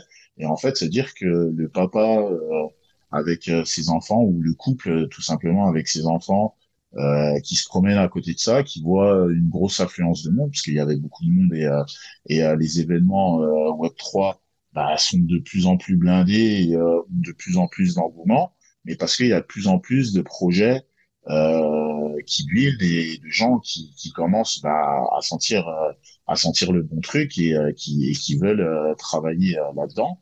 Mais le, la, la personne, le gars qui, qui connaît rien du tout du Web 3, eh ben il peut pas venir pousser les portes et montrer à son fils une œuvre digitale ou tu vois ou parler d'un projet peut-être qui, qui va le toucher parce que le papa je sais pas il fait du kart ou ou le gamin je sais pas il aime bien les schtroumpfs. Bah, au final, euh, si tu n'as pas 800 balles, 400 balles, 1500 balles, parce que c'est c'est le prix de, de, de la plupart euh, des, des événements euh, Web3 pour, pour pouvoir entrer, et ben au final, ils ont pas accès à ça. Et moi, je trouve ça dommage. Et en plus, on est tous là à dire, ouais, mais putain, quand est-ce que le marché il y aura plus de monde? Quand est-ce que euh, ce sera adopté par tout le monde? Mais en fait, si nous-mêmes, on n'ouvre pas les portes à monsieur tout le monde, eh ben, ce sera jamais adopté, tu vois. Ouais. je te rejoins 100% là-dessus. Je, je, je, je, comprends toujours pas pourquoi il n'y a pas euh, déjà euh, un événement crypto euh, accessible à, tous. Tu vois. Mais ça va venir, de toute façon, c'est sûr et certain qu'à un moment donné, il y a quelqu'un qui va trouver ça va venir, mais il faut, faudrait pas que ça vienne dans 10 ans, tu vois, parce que non, mais je trouve ça dommage. C'est, c'est comme l'artiste qui chante dans sa salle de bain et qui sait que c'est un artiste, mais il a peur, il a peur de chanter dans la rue, tu vois. C'est, c'est mm. pareil pour moi. Ouais, mais ça, ça, va arriver à un moment donné. Il y a quelqu'un qui va trouver la, le bon, euh, la bonne formule, euh, que ce soit euh, au niveau de l'organisation, ça. Ouais, mais parce qu'on pense tous rentabilité euh, court terme. Je parle en termes de business comme ça, d'entreprise. Bah, ils pensent rentabilité court terme. Ils se disent, bah, le lieu, faut payer, c'est un événement, faut payer, faut machin. Mais euh, la plupart des, de, en plus des gens qui investissent là-dedans, c'est des fonds. Donc pourquoi ces fonds-là n'ont pas une visée plus long terme sur l'événementiel où tu fais un événement, certes, ben, il faudrait essayer quand même de pas perdre de l'argent, je, je, suis d'accord, mais euh, de faire en sorte de pas forcément faire du profit et euh, d'ouvrir tout ça en fait à tout le monde. Et euh, ne serait-ce, c'est tout con, hein, mais euh, je dis pas non plus qu'il faut tout, faire gratuitement, mais euh, le papa qui vient, ben, il paye 15 balles comme un musée privé et il peut rentrer et et apprendre de, de, nouvelles choses, tu vois. Enfin, ou quand je dis même le papa ou la maman ou la famille ou, même juste l'étudiant, enfin l'homme, l'homme avec un grand H qui vient, qui veut pousser la porte, ben on lui dit bonjour monsieur, c'est 15 euros si euh, vous voulez repartir avec des, de nouvelles connaissances. Voilà. Et, euh, et je pense que c'est faisable. Et au final, bah, ça se trouve peut-être qu'avec le volume, bah, au lieu euh, d'avoir, euh, je sais pas, 3000 personnes sur deux ou trois jours qui parlent, et c'est surtout 3000 personnes que tu vas rencontrer à Paris, à Biarritz, à Lille, à Londres, à New York et au Portugal. Bah, c'est tout le temps les mêmes personnes que tu rencontres au final parce que c'est que les builders. Et j'ai l'impression, bah, plus tu restes là, plus tu montres comme quoi tu es présent et, euh, et que tu builds, et ben plus on dit ah lui c'est bon, il a l'air insolite, il, fait quelque chose de bien. Venez, on s'en fout de tout ça. Juste, on ouvre les portes et on fait en sorte que, que les gens puissent euh, venir euh, écouter et puissent venir prodiguer la nouvelle qu'on leur apporte, tu vois, sans sans partir sur un truc religieux ou tu vois. Mais mais moi je vois ça comme ça. Ouais. Euh, mais c'est sûr que, mais du coup, tu m'as donné une idée. À chaque fois que je vais inviter un, organisateur d'événements, je, je vais, euh, je vais lui demander pourquoi il n'y a pas de, pas d'événements euh, pas cher ou gratuits. Genre, et Joss, Joss l'organisateur de Surfing Miko, était déjà venu et je pense que je vais, je vais, je vais sûrement le réinviter bientôt parce qu'il a, il vient d'annoncer en plus la prochaine édition de Surfing Bitcoin. Et j'aimerais bien inviter aussi Jérôme Detichès, celui qui, qui organise THCC. Euh, donc, c'est deux gros organisateurs d'événements en France. Je pense qu'ils pourraient peut-être apporter une, réponse à cette question. Euh, Mathéo, tu voulais dire quelque chose? Salut. Salut. Ça fait archi longtemps que j'étais pas venu. Euh, j'espère que tu vas bien. Eh ben, Moi, je, suis, je suis arrivé, je suis arrivé il y a, il y a cinq minutes dans le space euh, et j'ai cru comprendre que bah, ça parlait des événements qui étaient assez inaccessibles. Euh, En vrai, je suis, je suis d'accord sur le fait que les contacts sur place sont. Bah, faut payer pour avoir les contacts des personnes sur place, tu vois, pour avoir le droit, enfin, l'opportunité de discuter avec les gens. Mais sinon, la plupart des événements, c'est tout le temps broadcast, il y a tout le temps des rediffusions, c'est-à-dire que l'accès à la connaissance euh, purement blockchain, bah, en fait, elle est, euh, elle est assez libre et accessible. Euh, bon, sur Surfing Bitcoin, par exemple, il, il délaie de ouf les vidéos, c'est un peu chiant, les rediffusions, mais la plupart du temps, on a tous accès à une rediffusion. Donc, on a accès à l'information. Parce que, parce que toi, tu es, déjà ouvert fait de savoir où trouver les vidéos et où les chercher. Mais par exemple, je te parle de la mamie qui a déjà du mal avec le Web 1, ou même pas que la mamie. Moi, je vois mes parents, ils ont ils ont 50, 50, 55 ans. Euh, ils ont déjà du mal avec un ordinateur. Comment ils font? Ouais, bah c'est vrai que s'ils ont du mal avec un ordinateur, déjà il faudrait commencer par les, bases, parce que pour pouvoir comprendre euh, la blockchain, si tu peux pas te, tu vois, c'est pas non plus quelque chose. Faut faut être enfin faut, faut pas se mentir à nous-mêmes, même si on aimerait que le Web 3 soit adopté par tout le monde, bah non, il y a quand même un fossé générationnel et euh, il faudrait Enfin, c'est pas les convaincre sur la blockchain. Le problème, ce serait déjà euh, faciliter pour eux euh, l'accès juste. Enfin, je, je vois mon grand-père. Hein, c'est très compliqué. Euh, c'est très compliqué juste pour faire une recherche Google. Donc, pour aller acheter un NFT, non, c'est inimaginable. Ouais, mais moi, moi, tu vois, regarde, je sais pas du tout comment fonctionne Internet. J'utilise Internet, tu vois. Enfin, comment a été créé Internet, de savoir si c'est un bloc A plus B plus machin, euh, la vitesse de la lumière, tout ça, j'y connais rien du tout, tu vois, c'est super technique, mais euh, rien ne m'empêche d'aller naviguer sur Internet, comme euh, rien n'empêche à quelqu'un qui ne connaît pas forcément la blockchain ou le Web 3, ben, de rentrer à NFT Paris et d'aller voir une œuvre et d'aller voir une œuvre d'art et, et de se dire ah, bah, putain ça c'est une vraie c'est une belle œuvre et c'est du digital quoi. Ouais ça là-dessus je suis entièrement d'accord pour, euh, pour toi, euh, enfin, t'as pas le problème de ouais, t'es juste trop vieux pour, euh, pour, pouvoir comprendre, tu vois. Internet, on, on, sait, on voit l'utilité.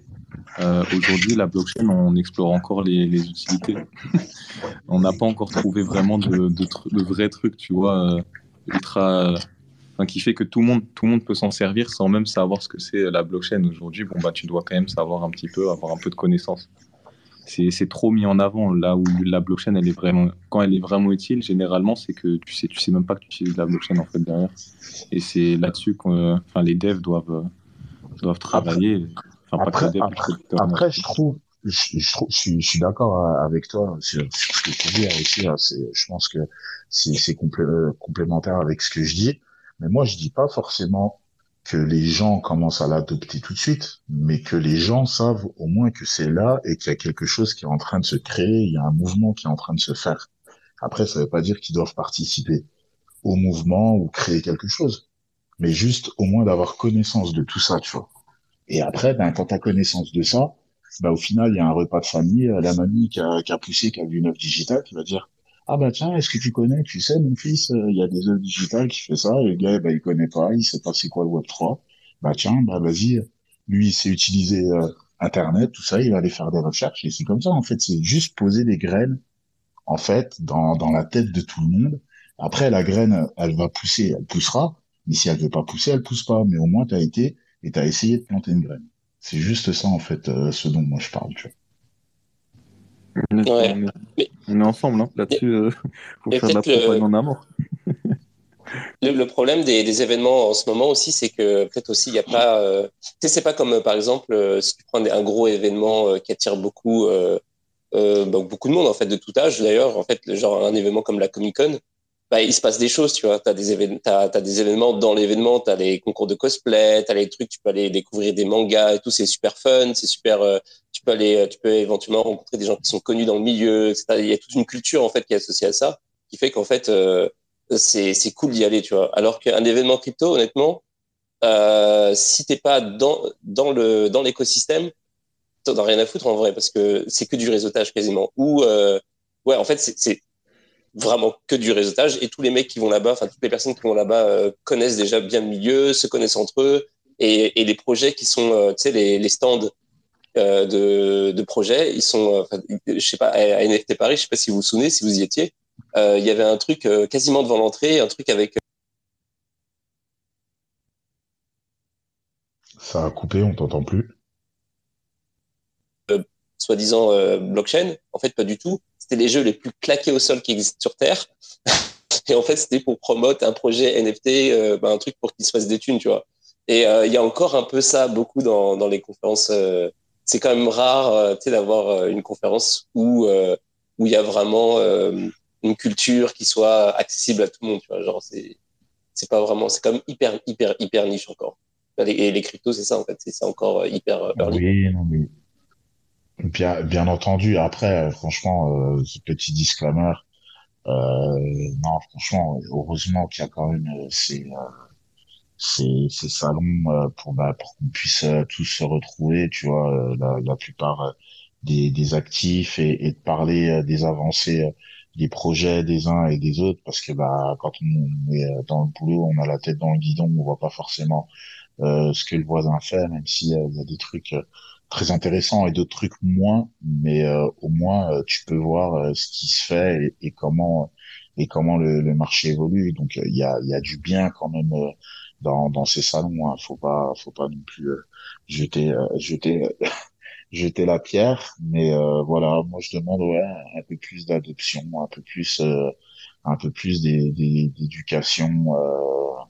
même que ce soit au niveau des, des influenceurs, tu vois, qui qui est des gens qui vulgarisent un peu plus, des gens qui fassent encore un peu plus de de de sujets un peu plus pointus, tu vois, qui qui a un peu de tout et que vraiment euh, que le gars euh, qui qui, qui arrive et qui cherche euh, quelque chose, ben, qu'il arrive à, à trouver ses infos.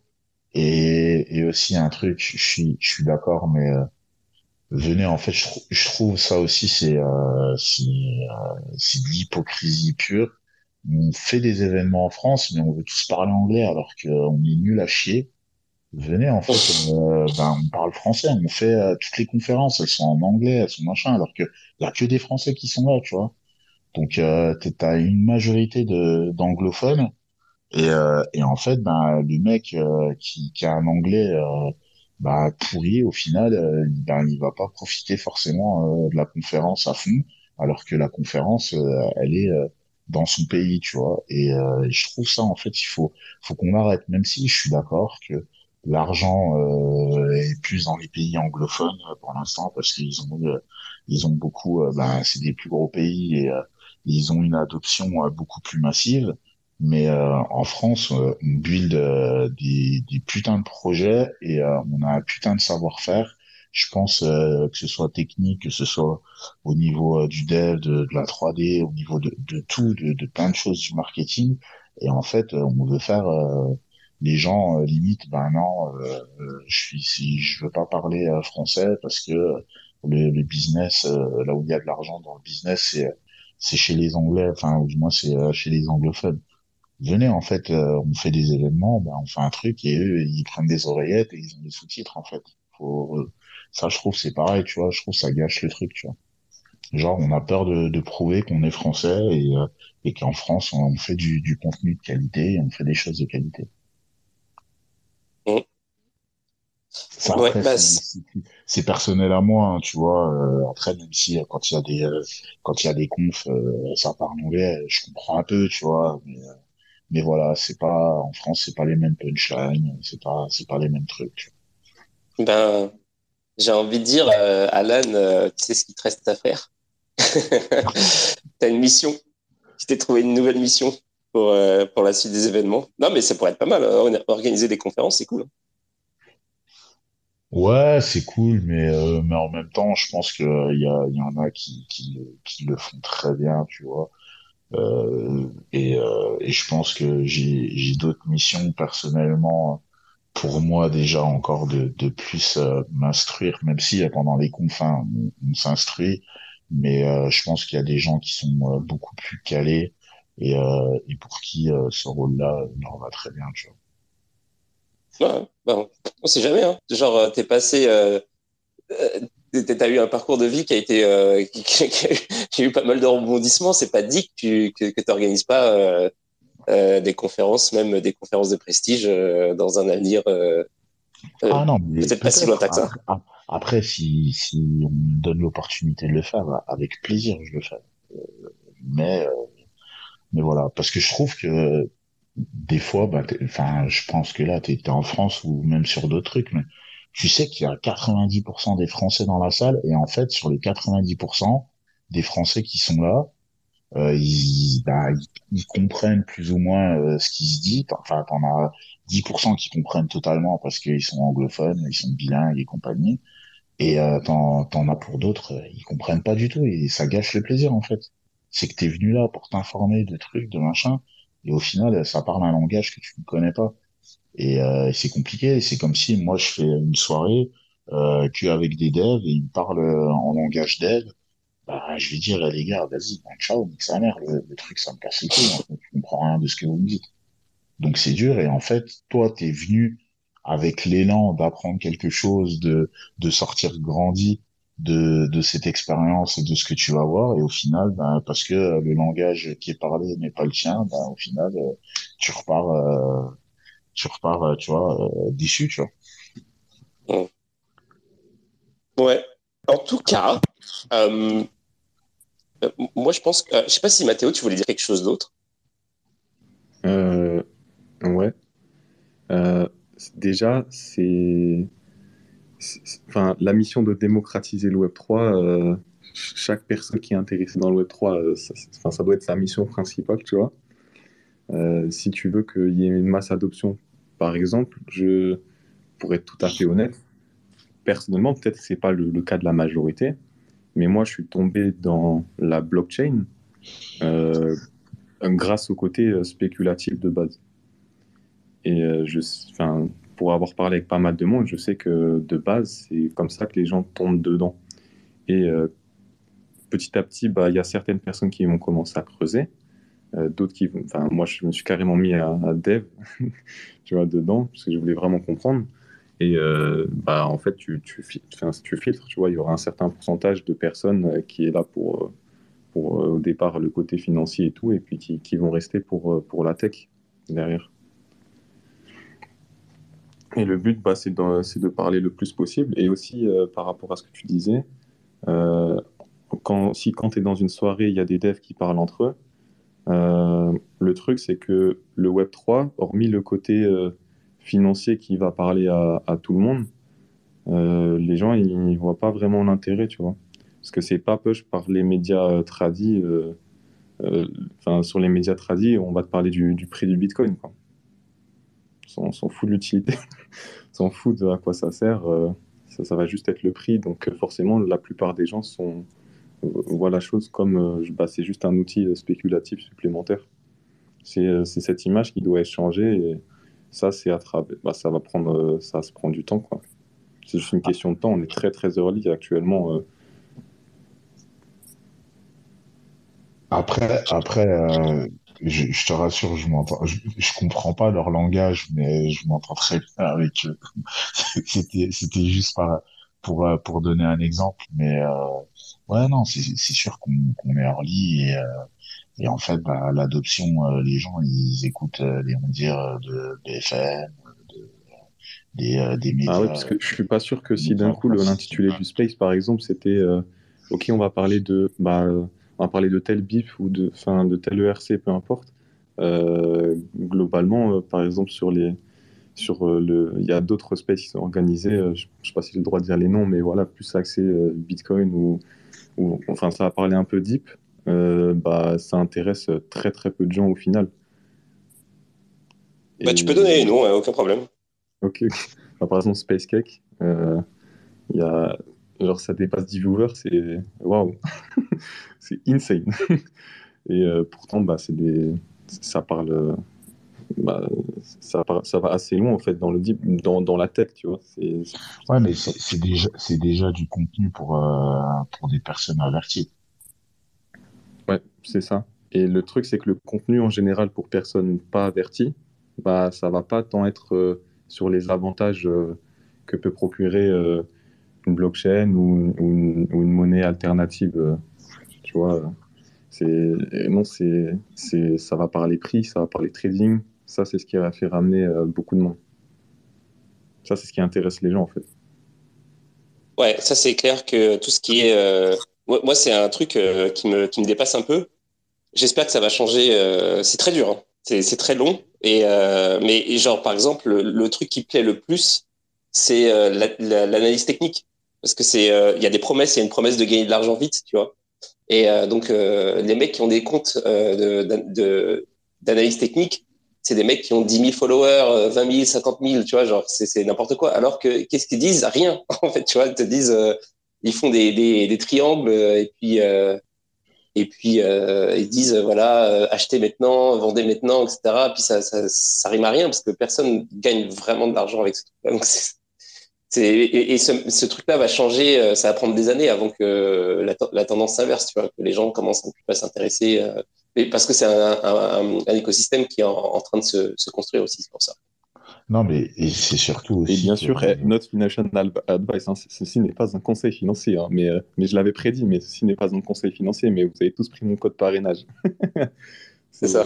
C'est marrant. Mais après aussi, c'est ce qu'il faut comprendre, et ce qu'il faut mutualiser avec ça, c'est que c'est la hesse de dans tous les pays, tu vois, tout le monde, tout le monde est en mode galère, tout le monde trouve, euh, bah, essaye de trouver de nouvelles manières euh, de ramener plus d'argent euh, dans le foyer, de et de surtout de, de faire des des revenus plus facilement que que en donnant forcément du temps du temps contre contre de l'argent, tu vois. Et, euh, et le truc, c'est que c'est faisable. Donc tous les jours, tu as des, des gens, enfin même si après euh, tu as, beaucoup de t'as beaucoup de mythos et il faut savoir trier et il faut savoir où trouver les infos, mais tous les jours euh, tu regardes les réseaux euh, qui sont vachement euh, basés sur euh, sur l'image et sur le, le, le, bon côté de la vie de quelqu'un et ben quand tu vois ça, ben tous les jours, tu as, des exemples de gens qui réussissent, de gens qui euh, qui pour qui ça va bien, de gens euh, qui ont des belles montres, de gens qui ont des belles voitures, des belles maisons, des gens qui vont en voyage tous les jours. Et toi, en fait, euh, tu chez toi, tu t'aperçois que tu as une vieille 306, euh, que que tu as du mal, euh, tu bouffes des raviolis en boîte, euh, que tu as du mal euh, à joindre les deux bouts, ben tu as, envie, tu as envie ces gens-là. Et en fait tu as envie de, de trouver de nouvelles manières ben, de, de changer de statut et, et d'acquérir toutes ces belles choses. Et en fait ben c'est qu'il y a des gens qui, qui profitent, qui, qui en profitent. Et, et le problème ben, c'est que l'adoption, les gens après ils essayent, ils se disent ben ouais ça marche pas bah, c'est normal parce qu'ils sont pas formés, ils ont pas appris, ils ont pas la bonne psychologie. Et le problème, bah, c'est qu'après, derrière ça, ça fait, euh, des, des gens qui, qui ne sont pas convaincus et qui jettent la pierre au Web 3 ou au trading et, en disant que ça marche pas alors que ça marche. C'est juste que il faut savoir le faire, c'est tout. Ouais, et le meilleur moyen, comme tu dis, c'est de se former. Et d'ailleurs, euh, j'ai un partnership avec euh, la Blockchain Business School. vous avez un code promo chat BBS et euh, vous avez 5% sur. mais ouais, ouais, non, mais le pire c'est que c'est vrai. Et et ouais, il y a d'ailleurs en plus je vais mettre ça en ligne bientôt. Et je vais je vais foutre en ligne un, une page où il y aura toutes sortes de manières d'apprendre justement les métiers de la blockchain. Euh, et puis j'avance tout doucement là-dessus parce que je fais plein de trucs, mais ouais, c'est ça. Et euh, en gros, l'idée, c'est ça. Hein, il y a mille manières de, de, de se développer et puis euh, de participer, euh, que ce soit pour gagner de l'argent ou non d'ailleurs, hein, dans, dans ce domaine-là, puis pour, faire ses, pour se faire une place dans l'écosystème. Et, et ça, ça rapporte à tous les niveaux beaucoup plus qu'en faisant, du, en faisant de la liste. Et, et justement, les, les, les, formations de la BBS ou même euh, le concurrent, hein, je, vais, je vais être honnête, à ou n'importe quel autre, hein, euh, euh c'est quand même beaucoup plus avantageux que, euh, que d'essayer de, de, trader, surtout pour ceux qui n'ont pas d'argent à la base, de, de, trader des trucs.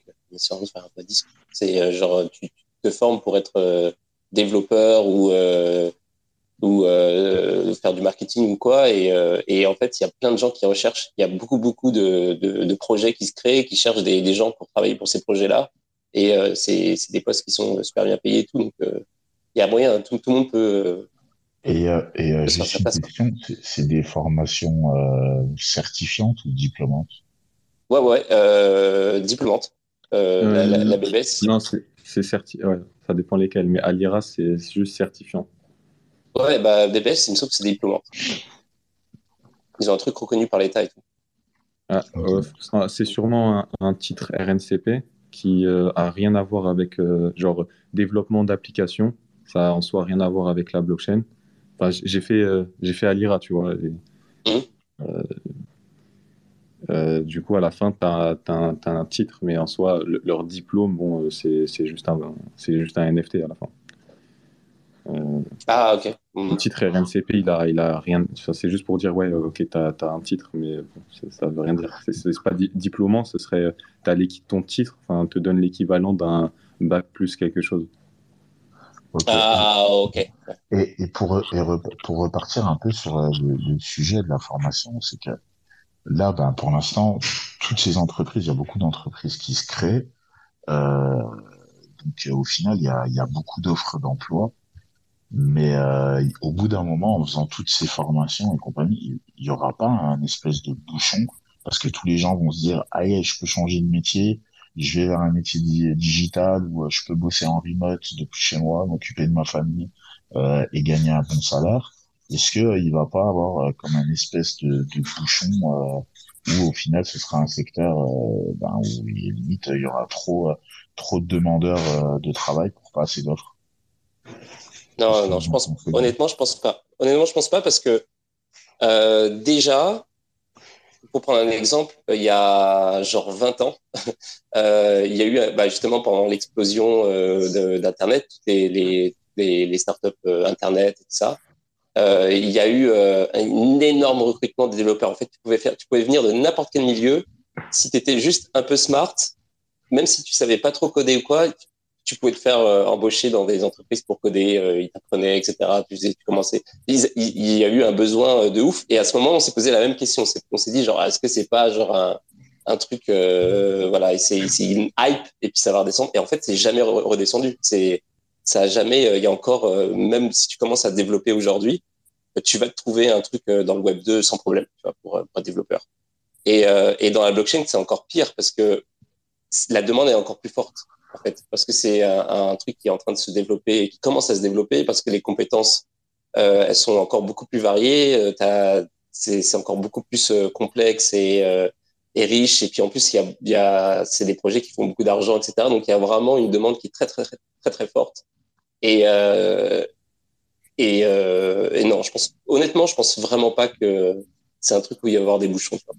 Ok. Et, et d'un côté, ça vous fait pas flipper, les gars, euh, dans le sens où, euh, euh, je sais pas, moi j'ai peur quand même que les métiers euh, artisanaux ils disparaissent quand même, tu vois, même si euh, ça disparaît de, de plus en plus et il y a moins de vrais artisans. Mais je sais pas, moi j'aime bien aller euh, chez le boulanger, prendre une bonne baguette ou, ou chez le maraîcher, choisir mes, mes fruits et légumes, tu vois. Vous avez pas peur que ça, ça disparaisse et que tous les gens se disent, ok, la nouvelle Eldorado, c'est c'est le, le, digital, c'est la tech et compagnie. Ouais, je sais pas. Je pense pas. Je pense que, tu sais, euh, tout passe par le digital maintenant. Donc, euh, mais c'est sûr que ça prend, ça prend tous les corps de métier. Mais euh, le digital, c'est en train de, prendre, euh, de, d'envahir nos vies, tu vois. Donc, euh, on est dans une période. Il n'y a jamais eu autant besoin de, de monde, de, de, gens qui sont dans le digital, que ce soit développeurs ou autres. Hein. Mais d'ailleurs, il y a Minizim qui vient de faire un commentaire qui dit il manque 3 millions de développeurs dans le monde. Donc euh, c'est pour donner, euh, je sais pas de, de, exactement euh, à, que, à quoi ça correspond comme statistique, mais mais ça me paraît pas. Je veux dire, je, comprends que l'idée. Je pense que le marché de l'emploi est grave, grave, grave du côté des de ceux qui recherchent des, des, des gens pour, pour bosser en fait. Euh, et euh, ouais, il y a plein de projets qui cherchent des gens pour faire du marketing. Il y a plein de jeux. C'est laisse tomber. Il y a, il y a beaucoup, beaucoup, beaucoup d'opportunités en fait. Ok. C'est okay. ouais salut euh, Bandy. Ouais, bonsoir tout le monde. Je voulais juste réagir sur euh, ce que tu as dit, parce que je trouvais que c'était intéressant comme type de réflexion. Euh, et d'ailleurs, la réponse de, de Chad également. Euh, je pense que comme dans toutes les époques, il y a un rééquilibrage de la société qui va se faire. C'est un petit peu comme au temps de l'Antiquité où il y avait 80% des personnes qui portaient de l'eau. Et quand on a créé des aqueducs, ben, les gens ont eu peur, en fait. Ils se sont dit, mais qu'est-ce que vont faire les gens? en fait, les gens sont juste allés faire autre chose. Et concernant les métiers artisanaux, je pense au contraire que c'est des, c'est des métiers qui, euh, de notre génération, ont été toujours vus comme des voies de garage et qui vont, et qui vont devenir en fait euh, des métiers euh, très nobles dans les années à venir, puisqu'en fait, on parle du réel, on parle du vital, que ce soit l'agriculture, le boulanger, tous ces métiers-là, enfin, le savoir-faire manuel, c'est quelque chose d'assez exceptionnel. Et je pense que justement, le changement de paradigme de, des technologies comme l'IA, par exemple, la blockchain, etc., va justement venir euh, disrupter euh, les métiers euh, bah, dits, les métiers un petit peu diplômés, diplômants aujourd'hui, comme bah, les avocats, les comptables, tous ces corps de métier. Et justement, la technologie ne pourra pas remplacer le menuisier, le charpentier, le plombier. Et je pense qu'au contraire, non, c'est tout le contraire. Je pense que voilà. Donc c'était pour Ouais, il donner. va y euh, avoir un, un changement, euh, un changement de, de pôle ou euh, Ouais, un métier euh, plus ou moins que certaines personnes vont me dire ouais, tu vas au CF, au CFA pour apprendre à être mécano, c'est éclaté. Et ben, que là au final, les gens ils vont dire ah non, maintenant quand t'es mécano, c'est de la bombe, tu vois. ouais, c'est la classe, c'est la classe. Ouais, c'est exactement Ouais, ça. non mais moi, moi, moi, je trouve franchement, je, je trouve que c'est super cool et euh, et euh, ça va donner une espèce de, de revanche euh, à tous les métiers artisanaux qui euh, malheureusement aujourd'hui, bah, avec le digital, perdent de plus en plus de hype et euh, s'ils peuvent reprendre une revanche là-dessus, euh, c'est ça, ça peut être cool, tu vois. Ça peut être Au cool. pire des cas, euh, au pire des cas, ils pourront toujours se reconvertir euh, dans le MMA, à la bagarre. Ouais, peut-être un, un, un peu plus dur, Bah, tu mais sais, pourquoi, mais à, pourquoi pas, hein, c'est à- c'est ouvert à tout le monde, hein. à- à- Alan, Euh, tu je sais, j'ai connu ça un petit peu euh, à mon niveau. Non, mais c'est rigolo ce que tu dis, euh, Mathéo. Euh, moi, j'ai arrêté ma carrière de judoka en 2013, donc j'ai fait un petit peu de haut niveau et, et j'ai traîné un petit peu du côté de l'INSEP. Je sais pas si un peu tu as fait de... Tu t'entraînes, tu t'es entraîné un petit peu avec des judokas, Alan. Je pense que tu as dû avoir Ouais, ouais, j'ai l'occasion. judo.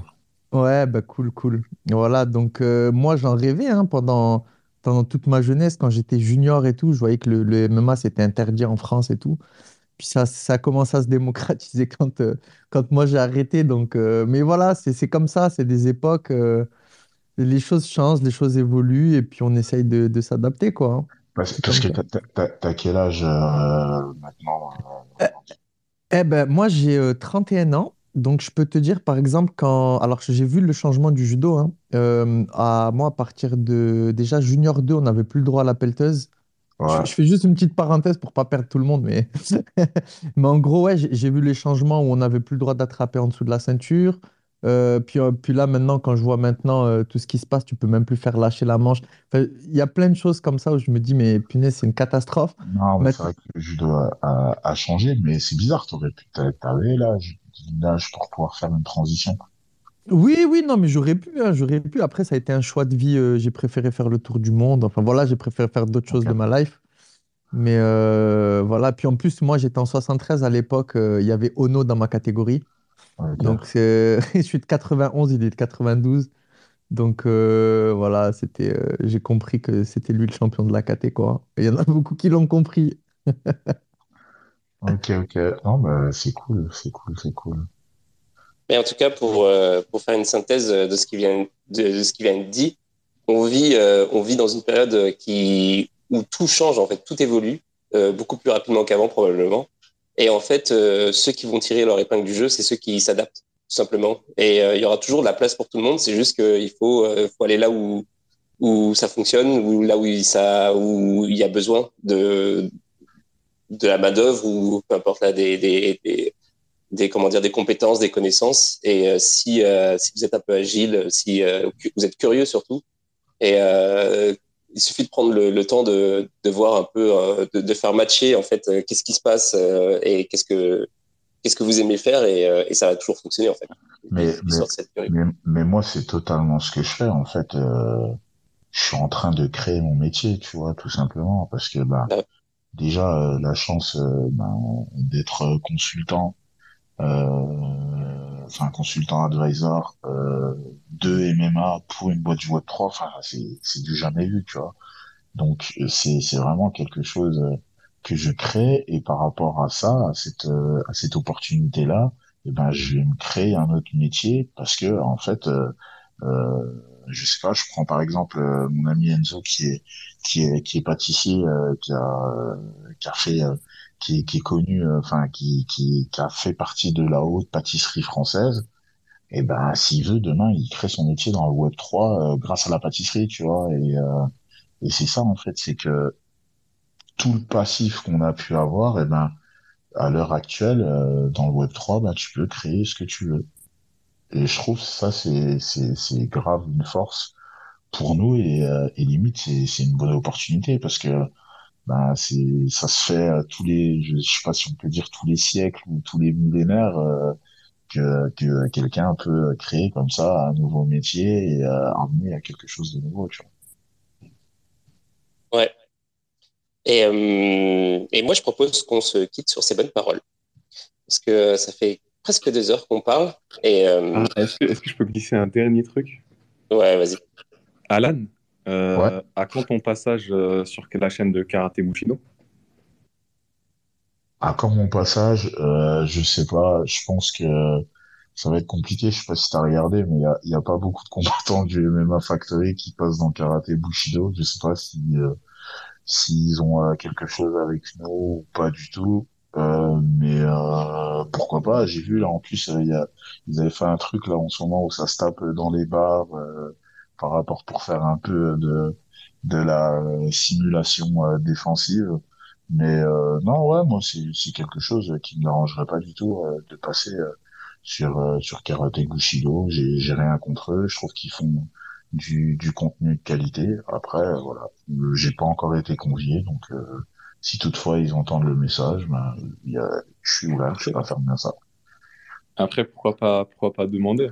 Parce que c'est vrai que sur un, sur un, sur un, peut-être un, un V1, tu vois, euh, enfin, les, petites interviews avec euh, combat derrière, bon, peut-être euh, t'as pas envie de montrer tes techniques euh, ou l'enseignement que peut avoir, enfin, j'imagine que c'est ça qui un peu derrière du MMA Factory, mais sur, sur une vidéo, comme tu dis, sur des, petits concepts dans les bars ou, ou autres, agression de rue, bah, ça, ça pourrait être intéressant. Je pense que ça peut te faire pas mal de pubs, surtout qu'ils sont assez ouverts. Enfin, je sais qu'ils ont fait une pub euh, récemment pour euh, One Inch, pour la plateforme One Inch.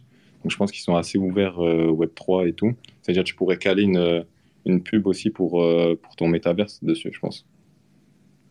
Moi, moi ça ça me dérange pas pour n'importe quel contenu. euh, je pourrais aller euh, aller faire une interview ou euh, ou faire une ouais ou Ah, je veux juste dire que tu peux, tu peux concilier les deux, quoi. C'est-à-dire faire, faire pour, pour là où tu es advisor, tu veux grossir ton truc, plus, plus ta carrière euh, sportive, bah, ça, ça te donne un, coup de pouce. Quoi. Tout à fait. je distribue les idées. Quoi. voilà, c'est tout. Tu prends, tu prends pas, c'est pareil. T'as pas tort, t'as pas tort. Je vais, je, vais, je vais réfléchir. Merci en tout cas. Euh, je pense que il, est tard, tout le monde, va se coucher. C'est, c'est, on est dimanche soir. En tout cas, ça, ça m'a fait plaisir euh, de discuter euh, avec toi sur Chad Radio et euh, avec vous aussi pour euh, pour ceux qui ont participé.